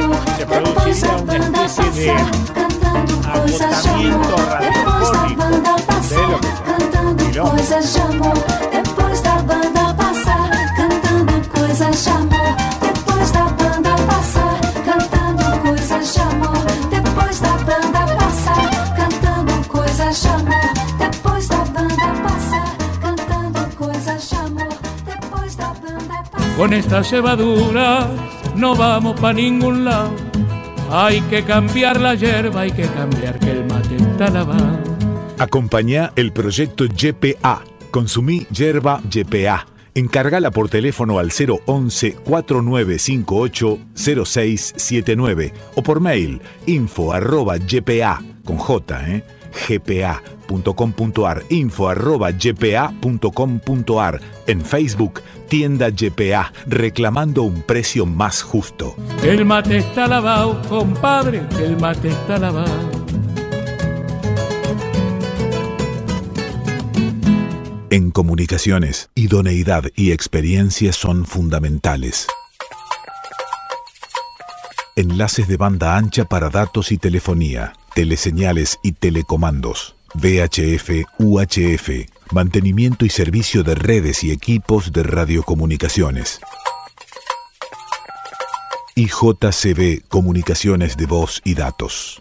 Montevideo 2455, Córdoba. 0351 727 8191 IJCB corta arroba ijcbcorta.com Página en internet ijcbcorta.com. Fa, fa, fa, fa, fa, fa, fa, fa. Hola, Kikito, te estamos llamando. No, no, no, mandando mail, facebookeando, tuiteando, whatsappeando. Queremos jugar. A ver, espérate, espérate porque tengo algunos de los oyentes que nos escribieron por mail y en las plataformas habilitadas para ello. Nacho Sogby. Con esto del streaming me es eh, cómoda la escucha en orden de tus programas. Ando por abril.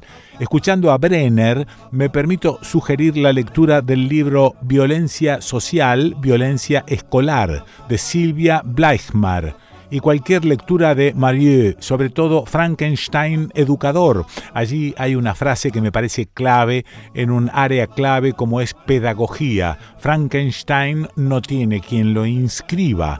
Connota el principio de los nuevos, como decía Arendt respecto de la llegada al mundo de las nuevas generaciones. Ruptura del pacto intersubjetivo. Soy docente público, abrazo grande desde Mardel. Javier Neta, a mi entender, Está bien Between Rivers, Quique, porque, eh, porque Between es un entremedio, así que no importa si son dos, tres o cuatro ríos, siempre y cuando la provincia esté entre medio de ellos. Among es un entre el conjunto, dice Javier Neta.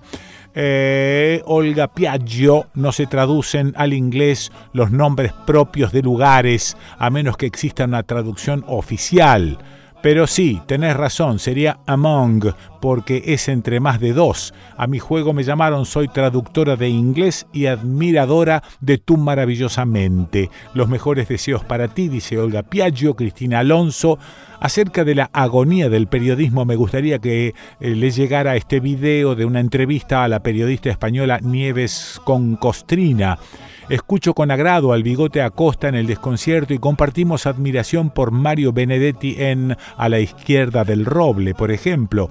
Eh, la producción Acota Presurosa nos envía un enlace que podés encontrar en YouTube escribiendo entrevista a Nieves con Costrina. No quiero a nadie a mi lado que me impida pensar. Nair Cano, te escucho en Mar del Plata por De la Azotea Radio. Me trajeron recuerdos con la nota sobre Malta. Estuve el año pasado, es un conjunto de islas compuesta por Malta, Comino y Gozo. Eh, la más grande es Malta.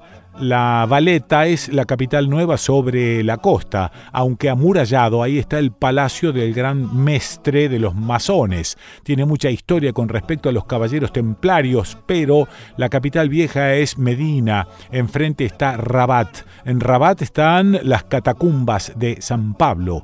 El inglés es idioma oficial, además del maltés, que es una rama del árabe, pero hablan mucho italiano también. Fue colonia y parte de diversos imperios. A través de la historia tiene playas paradisíacas y alejándote predomina el color ocre en edificios y casas.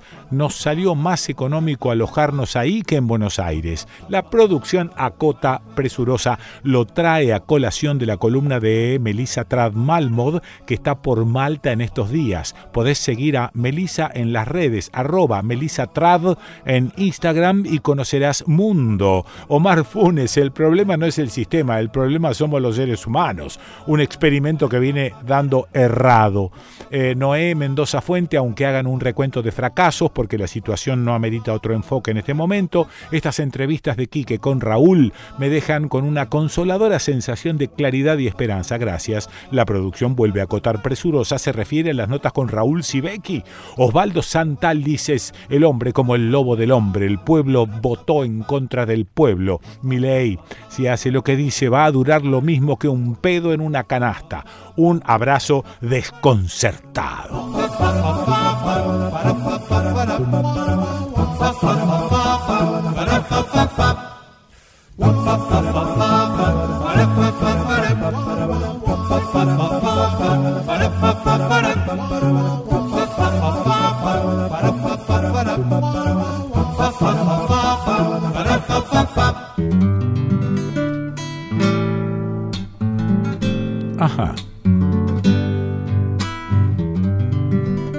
Escucha, después te explico.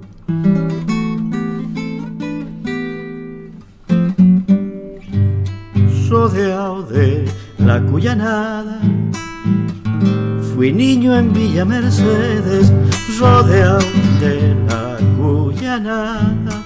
Fui niño en Villa Mercedes y vecino de una calle famosa de amaneceres, rodeado de la Cuyanada.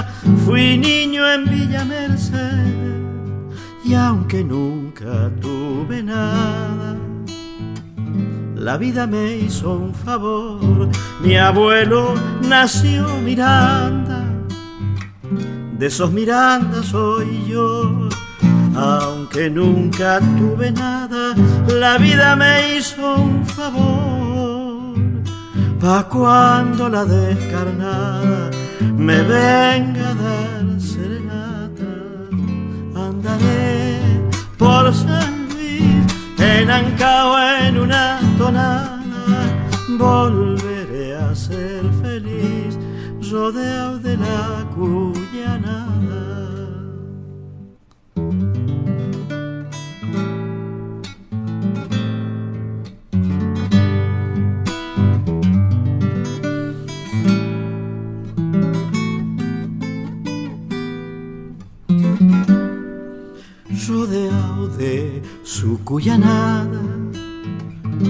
padre fue pico y pala, rodeado de su cuyanada.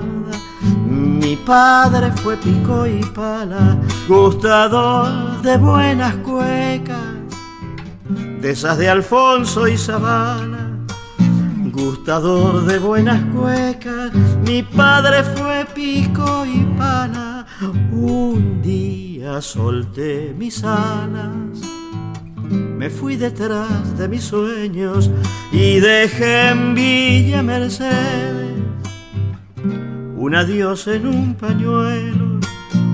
Un día solté las alas, volé detrás de mis sueños, pa' cuando la descarnada me venga a dar serenata andaré por San en Ancao en una tonada, volveré a ser feliz, rodeado de mi cuyana.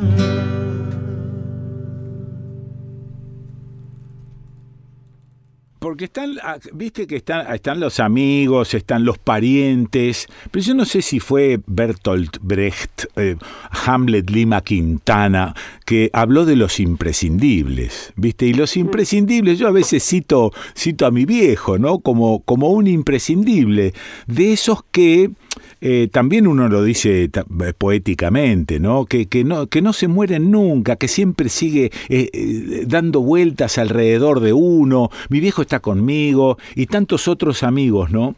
Y hay un imprescindible que yo con, con la patroncita acá recordamos con muchísimo cariño, que es este, este, este vago, este vago maravilloso este, de Jorgito Marciali. Bueno, eh, Marita Londra, ¿estás por ahí? Aquí estoy, aquí estoy escuchándote hablar de un imprescindible y, Uy, y uy, lo, sí, lo, lo es, Sí, absolutamente. Exactamente, Sí, sí. exactamente. Bueno, y aparece siempre, ¿no? Porque eh, cualquier excusita, cualquier dicho que por ahí se me escape, siempre lo trae de nuevo. Alguien viene y me dice, no, porque este, yo hace- sé hacer la humita. Y yo me acuerdo que eh, él mismo decía, no hay humita como la mía. decía Jorge. bueno. Sí, mucha gente lo recuerda eh, y lo tiene presente por eso, por las, las comidas, Sí. por los cuentos, por la alegría, este, por la locura, porque era un loco lindo. Era un loco lindo, sí. sí, Claro, claro. Che, este, y aparte, con una, este, ¿cómo dice? se dice? E- Era prolífico en cuanto a su capacidad creativa. Y ahora eh, acabo de leer una gacetilla donde me dicen que hay cuatro discos digitales con grabaciones inéditas de Jorge. ¿Cómo es eso? ¿De dónde sacaron eso? Sí, sí. Mira, eh, eh, como dice ahí Javier Chalup, eh, Jorge, eh, cuando vivió en La Plata, Sí, muy cerca del estudio que tenía este B&M, sí. eh, como tenía así como una, un- había una gran cercanía con, con Javier, Sí. se llegaba con la guitarra y decía, mira, tengo esta canción, la vamos a- Ah, a, grabar para que no se pierda. Sí, muy bien. Y con su guitarra grababa Sí, canciones justamente para que no se pierdan. exactamente. Y después Sí, eh, las ponía en los, en los discos que hacía o no, sí, o quedaban. Claro, claro. Entonces fuimos, eh, bueno, hace algunos años, creo que todavía, que era pandemia, principio de la pandemia, ya no recuerdo cuánto, Ajá. cuándo fue, Javier me dijo que tenía ganas de hacer, este, de recopilar todo ese material que, que él tenía Sí. y, y que y que él no tenía, que había en, en otro lado, digamos, eh, para para hacer esta producción. O sea Y que, me- perdón, me- o sea que Javier no solo había grabado, sino que había guardado. Totalmente, Claro, totalmente. claro. Javier es muy ordenado Sí. y ti- tiene cosas que ni te imaginás eh, guardadas. Sí, sí, Eh, Por lo menos me ha dicho eso, ¿no? Sí. Y, y, claro, las guardó y Jorge no las tenía, ¿no? Las tenía en, en el estudio Javier, en su computadora. Ajá. Así que fue, eh, me fue pasando, me preguntó si yo lo quería ayudar de algún modo para ser eh, una especie de curadora Claro. de todos esos audios. Sí. Ahora, acá, hay, acá hay un mensaje de Emilio Marciali, Sí. desde San Luis. ¿Qué, qué es lo que, ¿Qué es lo que dice Emilio Marciali? Este Marciali nos dejó tarea, no por aleccionar ni marcarnos qué hacer. Sabía que no le alcanzaba el cuerpo para todo lo que quería manifestar. Increíble. De esta forma fue marcando su ritmo, atesorando melodías y letras que supo guardar solo frente al micrófono, buscando llevar más allá lo que brotaba de su interior. El cuerpo es un habitáculo temporal, una prisión para el alma que en la muerte se desprende de esa envoltura terrenal y va al más allá a recibir sus premios o castigos. Sócrates se pregunta sobre el alma, ¿cómo no va a ser también necesario que exista una vez que muera, puesto que tiene que nacer de nuevo? Este renacer de Jorge Marcial y lo festejo, lleno de amigos y querencias que devuelven el cariño que supo dar, escucharlo nuevamente nos acerca un poco más hacia su obra y a lo que le gustaba hacer, esconderse atrás del arte como manifestación de su ser, dice Emilio Marciale, desde los Puquios, San, San Luis. Luis. San Luis, bueno. Es uno de sus hijos maravilloso que escribe que escribe muy bien. Sí, se nota. Este, sí, se se escribe muy bien y mm, eh, bueno, eh, el tema es que nos dejó tarea, claro, de, de, de recopilar todo lo que él tenía grabado y disperso. Ajá. Entonces, eh, algunas cosas las tenía Chalú, muchas Sí. de una época Claro. y otras de la última época, yo creo que fue de finales del 2016, Sí, eh, Jorge grabó en Córdoba las canciones más nuevas sí. Que él tenía, que, Pero que vos- solía cantar, Sí. incluso capaz vos alguna de ellas se las debes haber escuchado, Sí, señora. pero que no estaban este, grabadas, editadas. Está bien. Entonces fuimos eh, recopilando todo ese material, yo fui mm, diciendo, bueno, esta me parece que sí, esta me parece que no, Ajá. en fin, y, y así después eh, Javier hizo el trabajo con su sus técnicos de, de darle un sonido así homogéneo, como, como la verdad que parecen grabados en un mismo estudio. Exactamente, es eso, eso estuve este, salpiqueteando algunos temas de los cuatro discos y la verdad es que parece, tienen una homogeneidad, inclusive hasta de sonido, que, que, que está, está piola, está muy bien. Está sí, muy sí, bien. está muy bien. Y, y, y hay eh, al final de cada disco eh, alguno, algunas canciones que fueron eh, grabadas como ya para ser editadas, ¿viste? Sí, El tema sí. de, dedicado a Amor Moreno Palacio, Clarito. este el de Tejada Gómez, que Ah. está con, con un trío de Mendoza y ya no recuerdo qué otros, Mm. pero esas estaban así como, como preparadas como para ser editadas Sí. en algún disco. Pues es que Pero me- lo demás, Sí. incluso Mm. vos vas a escuchar por ahí que hace Jorge. Ah, claro, como indicando línea melódica. Exactamente, Claro. como indicando una intro o un Sí, sí, sí, interludio. sí, qué bueno, Sí. qué bueno. Bueno, no, me llama, me llama la atención, pero esto es porque he conocido eh, mucho músico, mucho trashumante, músicos que andan por todo el país y el mundo, y es raro. Digo que es raro, andás a ver cómo fue la cosa. Es raro que eh, Emilio, hijo, manifieste tanto afecto por viejos que fueron sumamente abandónicos. Porque viste que hubo mucho músico que abandonó familia, todo para darnos el gusto a nosotros que estamos fuera de la familia, ¿no? y, y los tipos laburaban y los tipos creaban, pero me- realmente me emociona eh, el cariño que pone Emilio en estas palabras que acabo de leer. Sí, sí, es impresionante. Y mm, de todas maneras Jorge estaba presente, eh, en su, digamos, no la presencia física Sí, tan, tan cercana, Ah. pero quizás Emilio es uno, mm, salvo Simón, que fue el, el más chico y Sí. que pintaba para músico y es, es un, ex- un chico muy talentoso. Sí, señora. Entonces estuvo más cerca de Jorge porque era el más chico. Sí. Pero Emilio, eh, como se vino a vivir a San Luis y Jorge pasaba muy a menudo por, a- por acá, Ah, siempre se llegaba claro, a verlo a Emilio. Y- claro. Mm. Y, había eh, una, una cercanía así muy...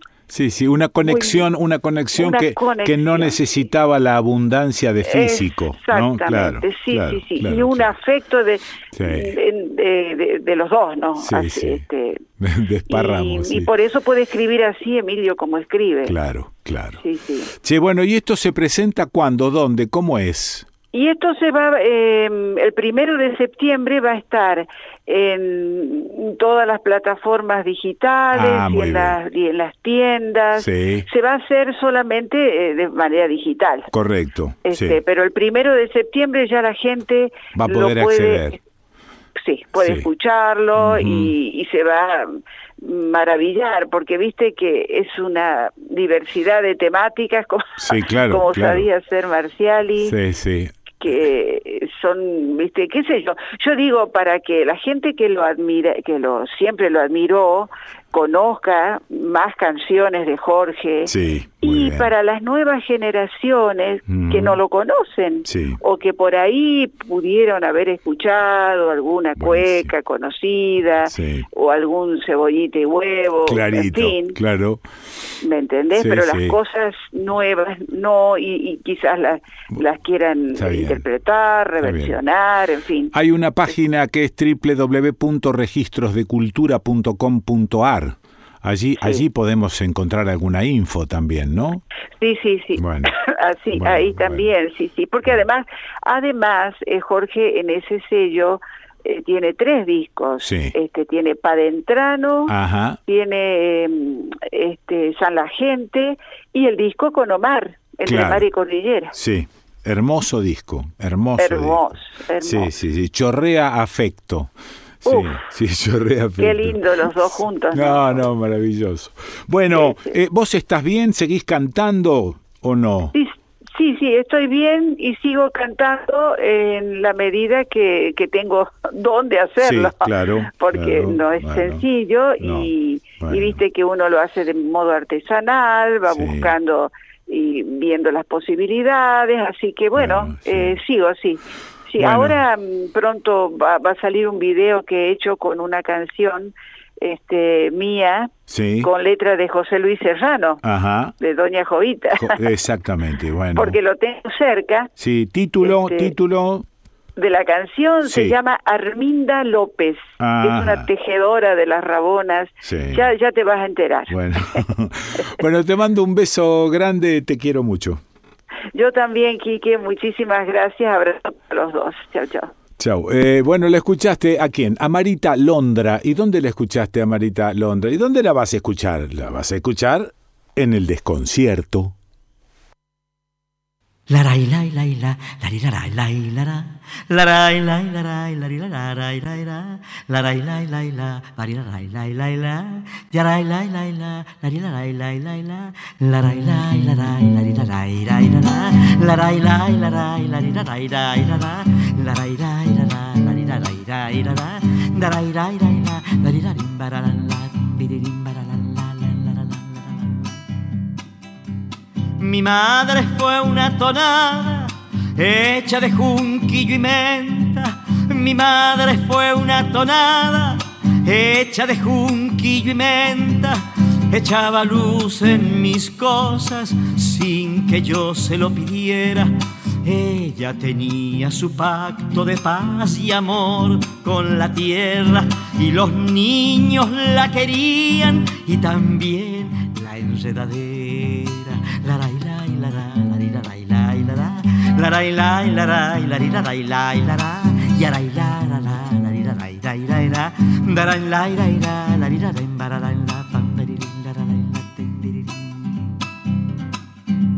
Es culpa de ella quizá este amor por lo pequeño, es culpa de ella quizá este amor por lo pequeño por todo lo que acaricia y lo que camina quedo. Los vecinos la querían y las flores y la hierba. Mi madre fue una tonada hecha de junquillo y menta.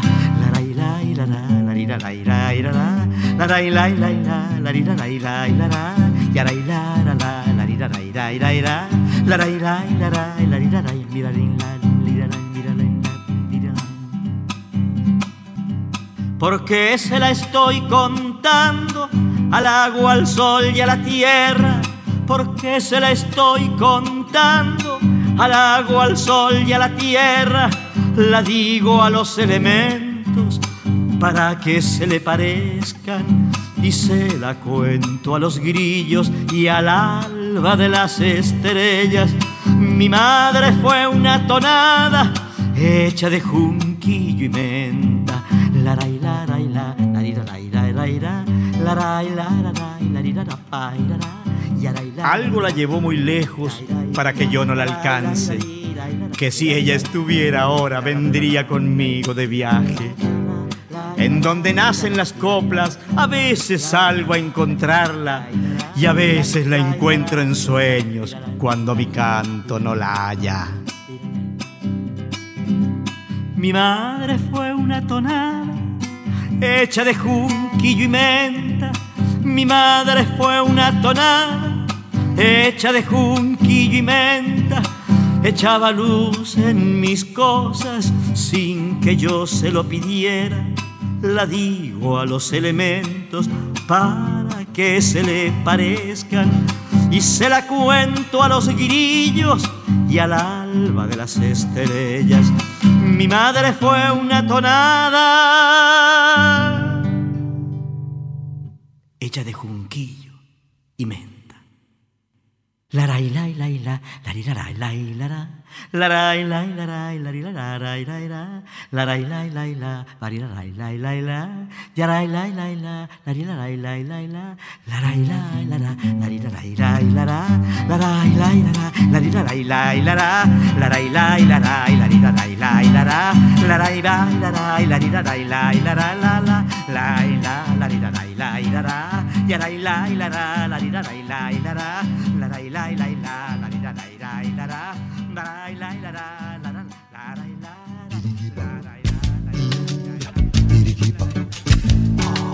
la valoración que hacemos eh, de la reunión que acabamos eh, de celebrar eh, está entre la perplejidad y el desconcierto.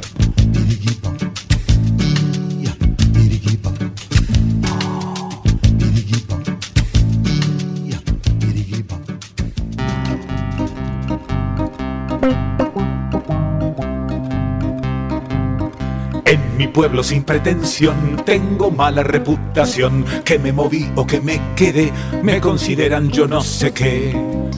Y sin embargo no jodo a nadie. siguiendo solo por mi destino. Pero a la gente le sienta mal que haya un camino personal. A la gente le sienta mal que haya un camino personal. Y todo el mundo habla de mí, salvo los mudos, claro que sí. Los feriados yo muy tranquilo, en la catrera lo paso un kilo. La música marca el paso, pero yo no le hago caso. Y sin embargo no jodo a nadie si no le doy bola al clarín que suena. Pero a la gente le sienta mal que haya un camino personal. A la gente le sienta mal que haya un camino personal. Todos me apuntan con el dedo salvo los mancos que lo perdieron.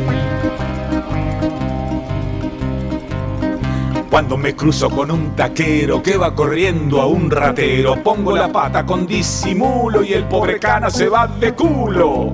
Y sin embargo no jodo a nadie si ayudo al raje de un pobre chorro.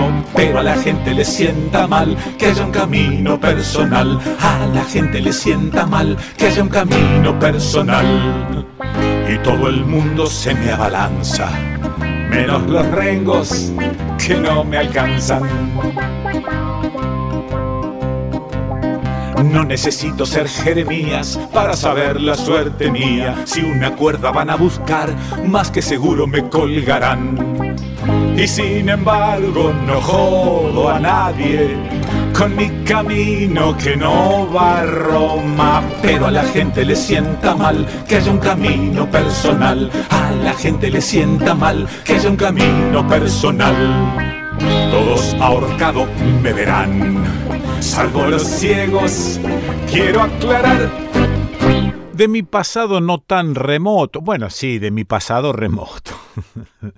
algunos amigos de, de, Rosario, algunos laburos hechos en eh, el arranque de esta, de esta profesión, de, de esta cuestión de, de hacer radio, de comunicarme. En ese arranque, bueno, todavía tengo algunas, algunas hilachas del pasado, algunos amigos que a lo mejor están hechos hilachas. no sé, no lo sé, no lo sé.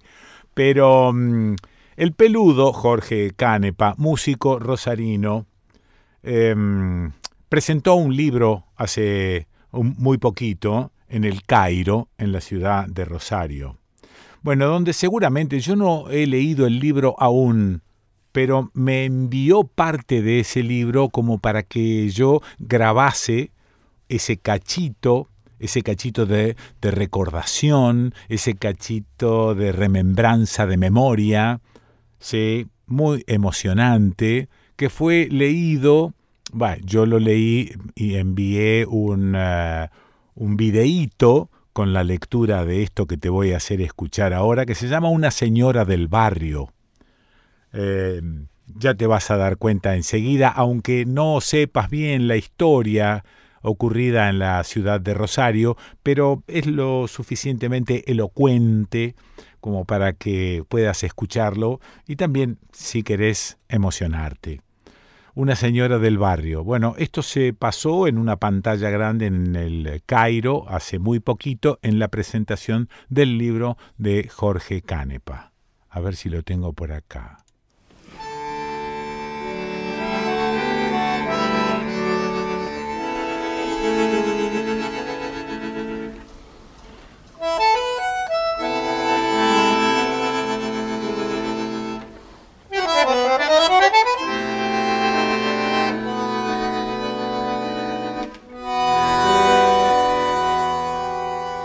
Una señora del barrio.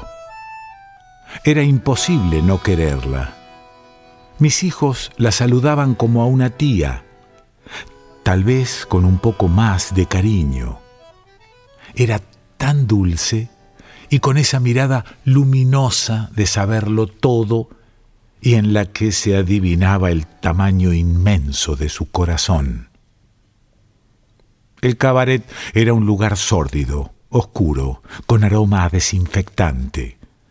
Una oferta tristona de alegría fingida, casi obligatoria, en el que había buenos músicos ganándose el mango y un show repetido hasta el cansancio.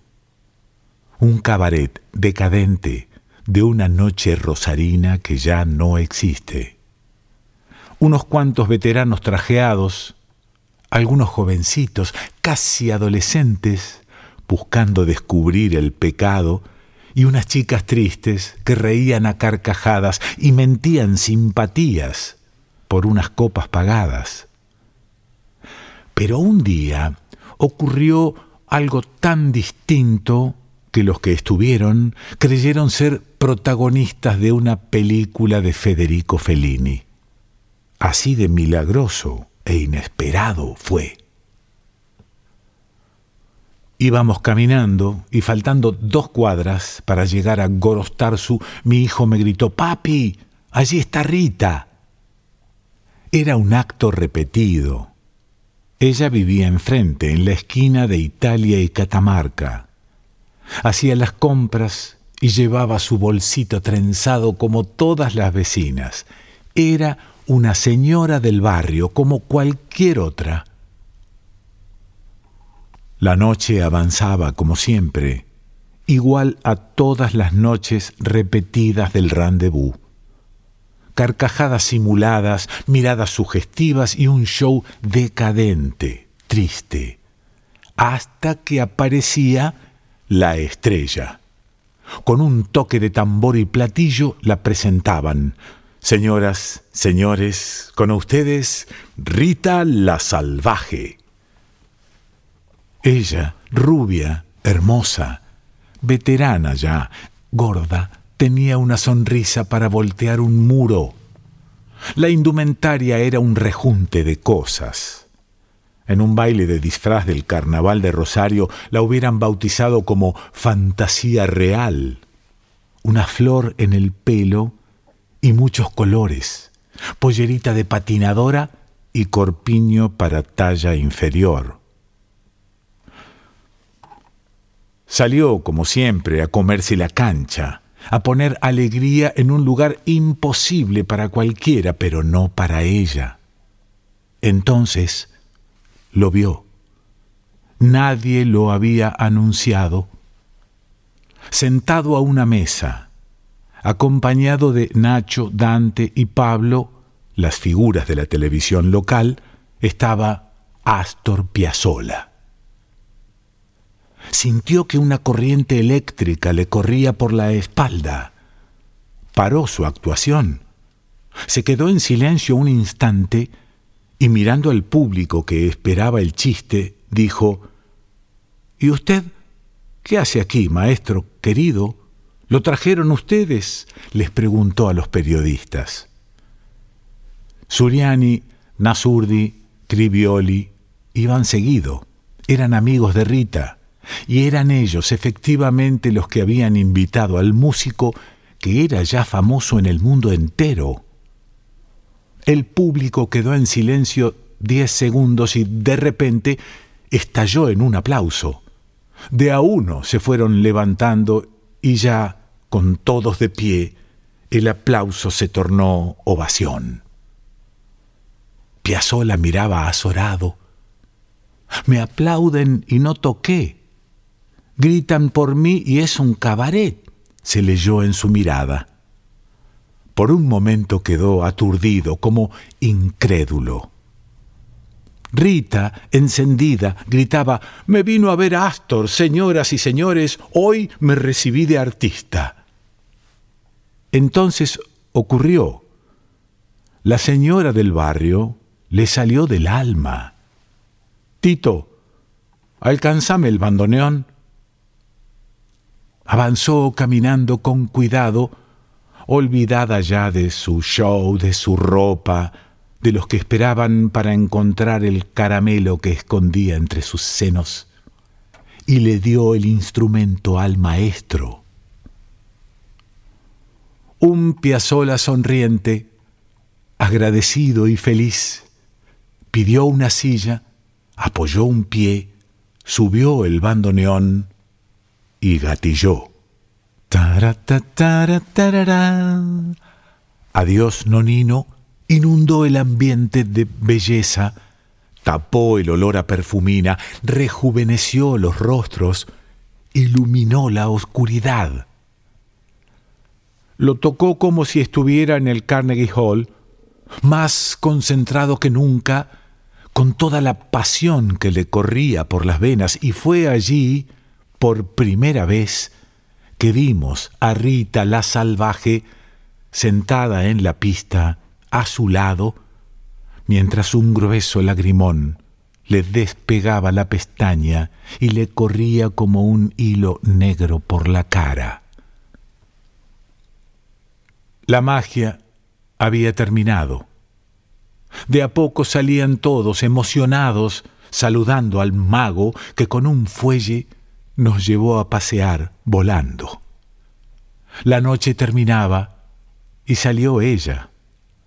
Se había sacado la ropa de salvaje dama, vestía sus ropas sencillas y lucía más bella que nunca.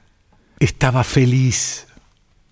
Se acercó a la mesa y mientras lo besaba en la mejilla a Piazzolla, miró a los periodistas amigos y soltó: Mañana los espero en mi casa. Les quiero mostrar la heladera nueva que me compré. Afuera ya era de día. Jorge Canepa.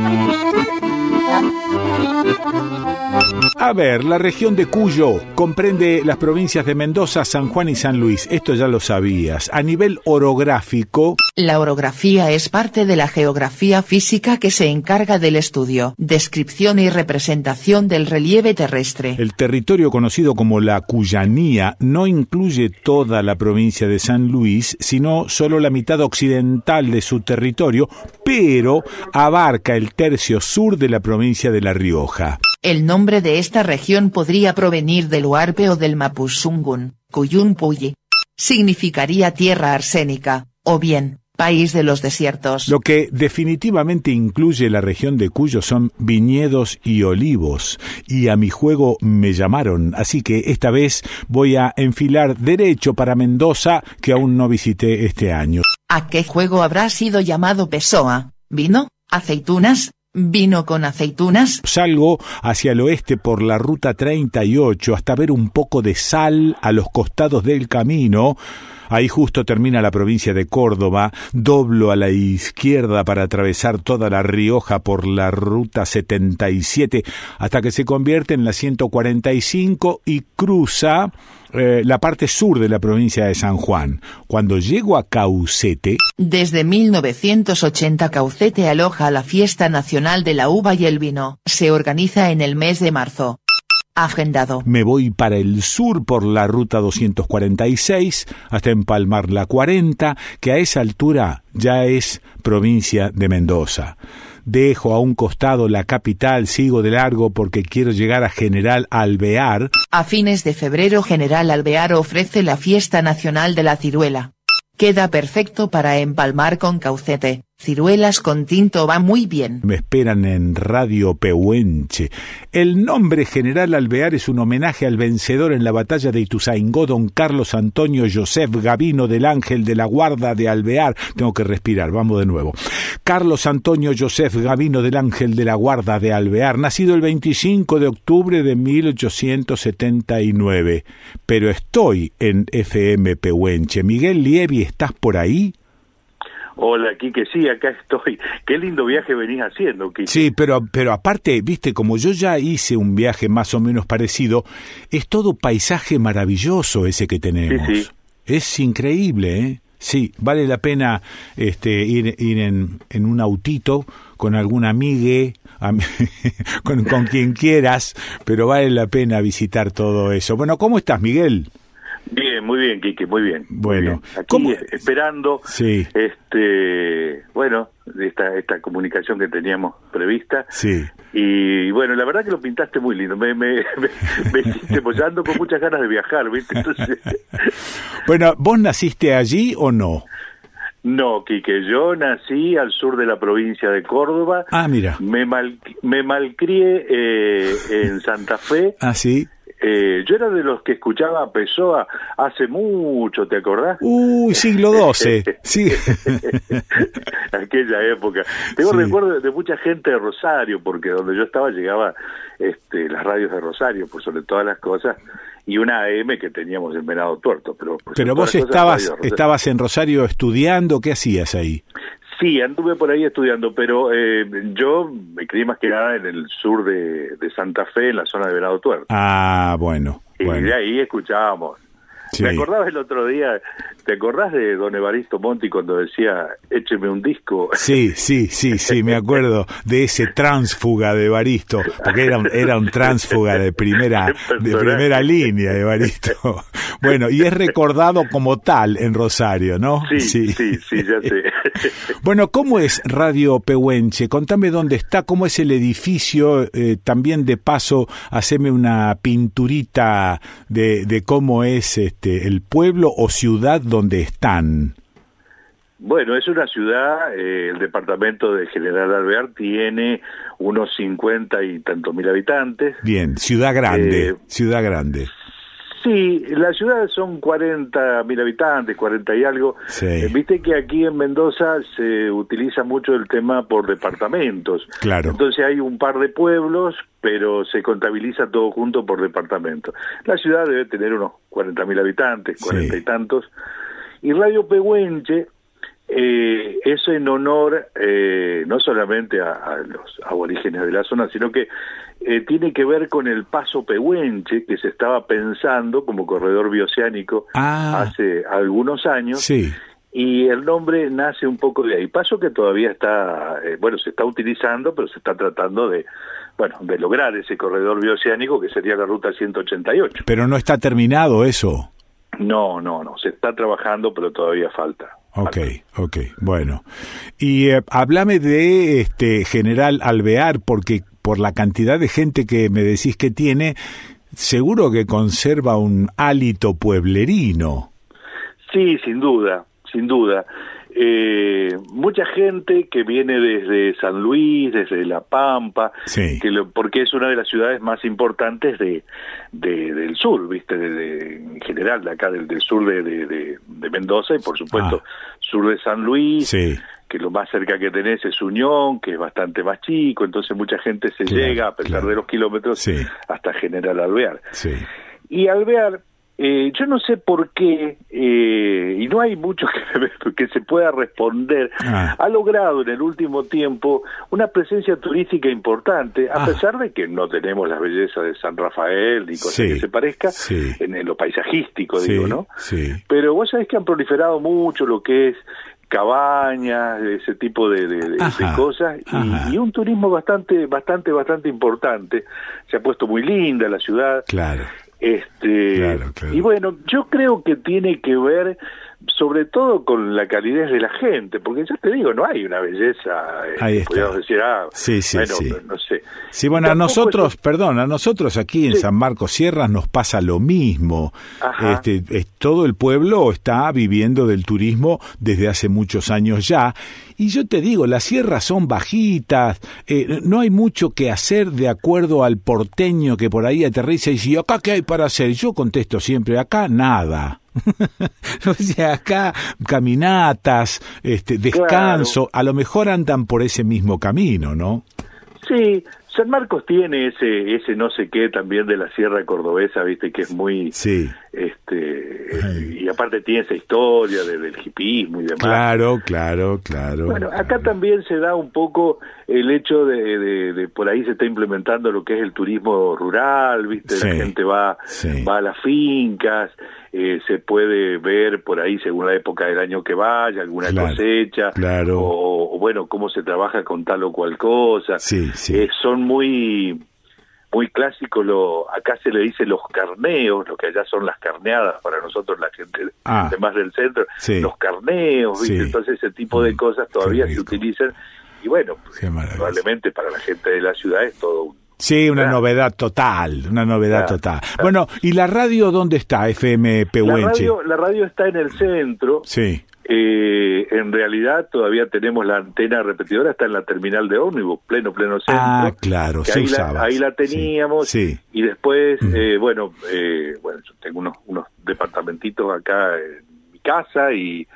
como esto es algo familiar, este, anexamos esos departamentitos en una esquina y ahí la pusimos desde hace unos 12 años más o menos. Ajá. Este, y es un emprendimiento familiar, mi hijo es comunicador social Sí, también. sí. Este, Si bien su, su fuerte es el ser instructor de, de ajedrez, ahora ha sido eh, reconocido como este eh, a nivel provincial eh, con el tema del ajedrez educativo, Ajá, escuelas y todo eso. sí. Así que bueno, tenemos dos o tres cositas ahí que andamos dando vuelta, es familiar, la patrona hace un poco la parte contable y, Ajá, y- ajá, sí, ok. y algunos muchachos que nos dan una mano. Che, y hacen, este, según me dijo la producción, que ustedes hacen también producciones para otras emisoras, ¿es así? Sí, sí, hace ya unos cuantos años empezamos con la Ruta Producciones, que también fue una idea de mi hijo, y empezamos a hacer bueno. algunos programas de, de rock. Mm, En un momento nos visitó Víctor Pintos, sí, eh,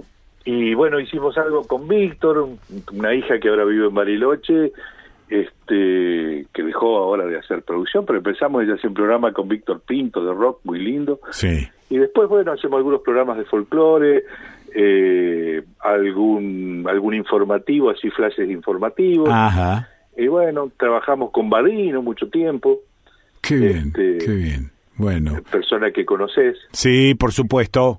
Que Este- siempre, siempre nos está dando una mano, Vadino. Sí, sí, sí.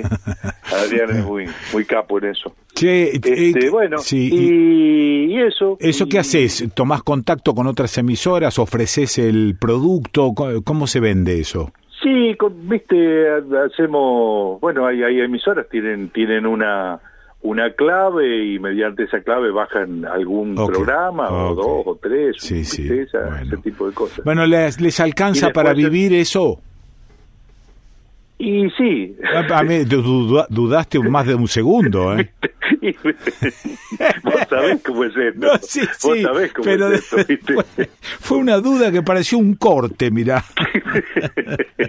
Creías que me había desmayado. Este, ¿Viste cómo Sí, es esto? sí, ¿Qué sí. sé yo? Pero también está la otra, es hacer lo que uno le gusta. Muy y- bien, muy Y bien. me parece que tiene que ver con eso. Muy bien. Nosotros le dimos un- hace unos años ya, eh, si bien la radio es comercial, ¿no es cierto? pero tratamos de darle un, un toque eh, cultural, nos metimos más en lo que es el folclore eh, latinoamericano, nacional, bueno, y trabajamos por ese lado, ¿viste? Y, y, bueno, ahora también un poco de rock eh, nacional y ese tipo de cosas, ¿no es Está, pero, pero bueno, eso. Che, eh, Miguel, y ¿qué- después qué- tenemos sí. tenemos los sábados a un señor Pessoa que a la gente le Ah, gusta mucho. che, menos mal que tienen ese programa, porque es sanador, es un programa sanador.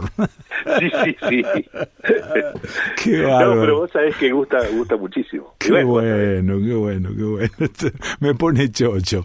Bueno, eh, vamos a abrir un poco el panorama. Contame cosas sobre el agua, que debe ser un problema, no solo ahí, sino en toda la provincia. Y el tema de la minería, la minería me importa. Mira, eh, te hago, te hago un, un rapidito. Sí. Hay, hay dos ríos importantes en el sur mendocino que son el río Diamante, Ah, que riega San Rafael básicamente, sí. y el río Atuel, que es más importante, riega San Rafael, que un 50 y pico, 60% se lo lleva a San Rafael. Sí. Eh, un, un toco bastante importante le queda para Alvear y es mínimo lo de lo de Malargüe porque tiene menos producción, pues Sí, más cerca claro. de la cordillera, son Claro, más frío, en fin. sí.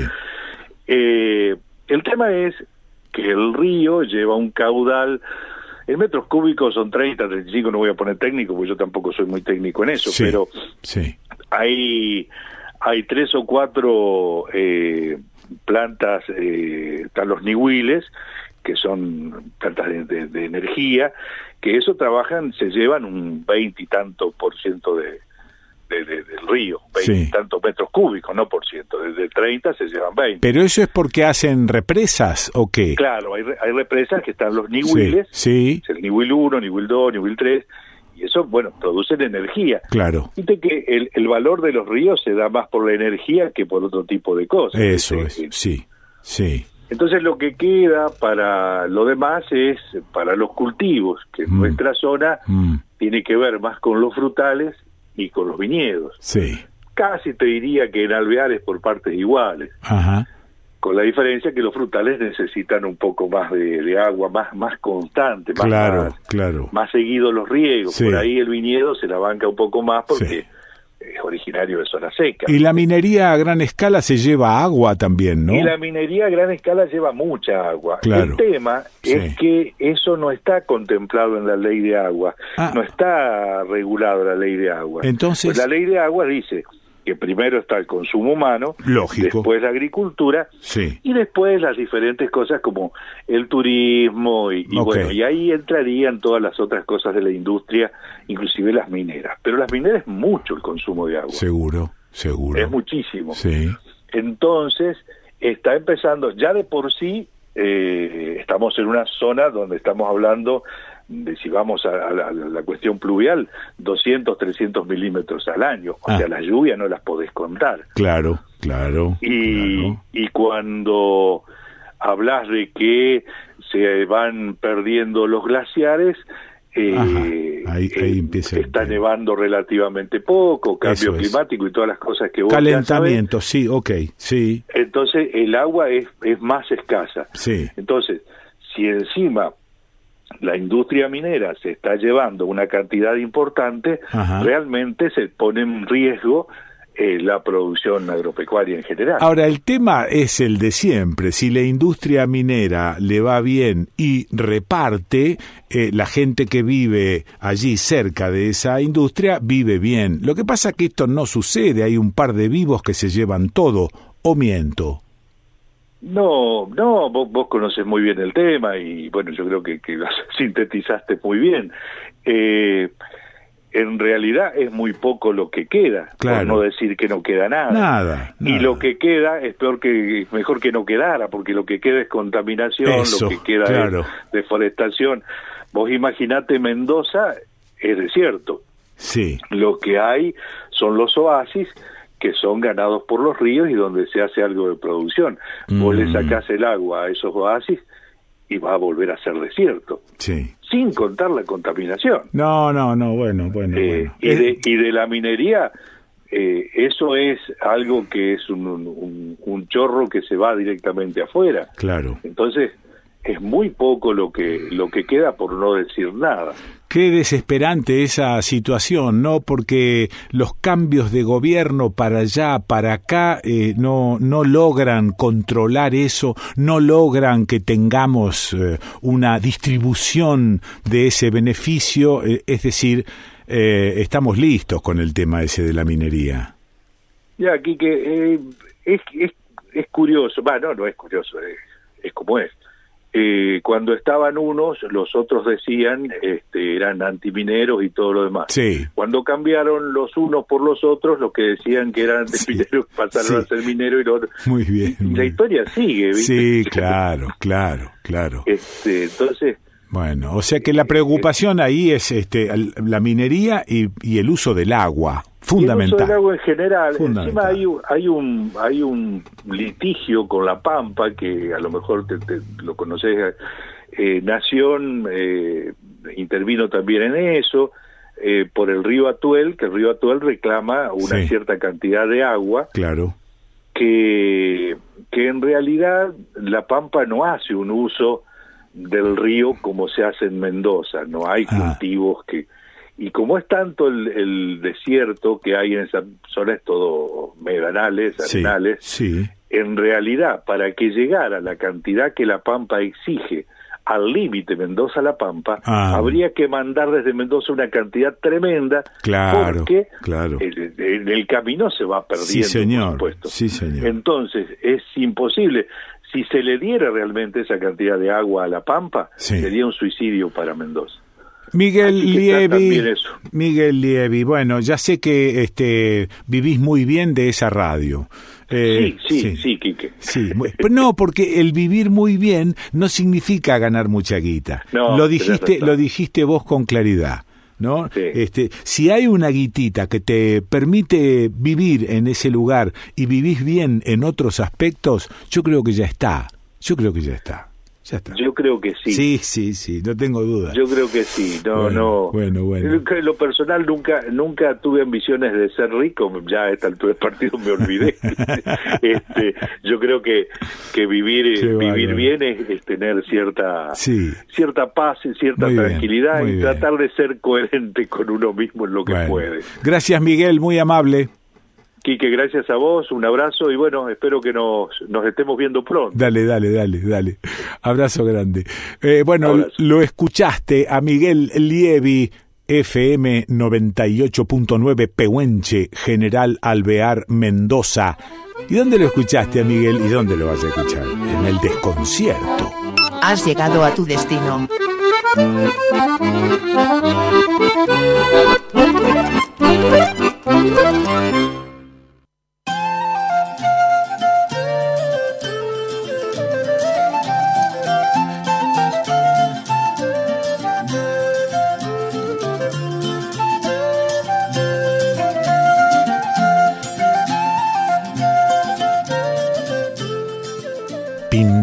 Un rayo. Con el primero pude verme mirando hacia afuera, sentado frente a una hoja en blanco y una caja de lápices. Del otro lado del vidrio, la tormenta, salvaje, desatada. Seco, abrigado y a oscuras, atento a la luz de la noche, una chispa azul, una serpiente eléctrica, un río amarillo que despierta al cielo y luego el ruido, el bramido, la lengua blanca que se mete en el ojo y me encandila. A tientas tomo un color y rayo mi hoja. Quiero atrapar ese barco que atraviesa el sueño. Quiero agarrarlo de la cola, seguir su camino, como si pudiera quedarme con su sombra. Petardo de luz, fuego sinuoso, destello eterno. Voy manchando de negro y de estrellas, voy dibujando polvo radioactivo, furia hecha de tiempo, borboteos de tensión listos para que el dragón explote. Suelto mis dedos sobre la hoja y dejo cicatrices resplandecientes como si el sol se derritiera. Sueño una y otra vez con llevar al dibujo una porción del grito. El cielo se rompe y yo lo plagio.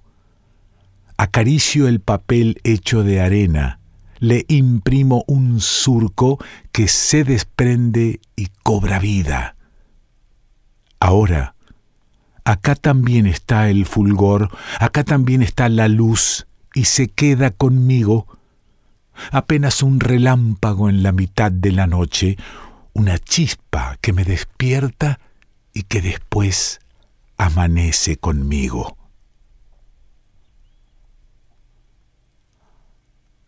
Alejandro Raymond Los libros de Alejandro Raymond. Ponele un cacho de poesía a tu vida, conseguí los libros de Alejandro Raymond y empachate que la noche nos encuentre viajando. Huasacatunga, fauna sonámbula y muchos más. También libros para niños. Entérate contactando al autor. El mail es revistapipicucú.gmail.com revistapipicucú.gmail.com El Facebook es Pipí Cucú, así nomás, pipí con acento en la segunda I, cucú con acento en la segunda U, Pipí Cucú. Los libros de Alejandro Raimond.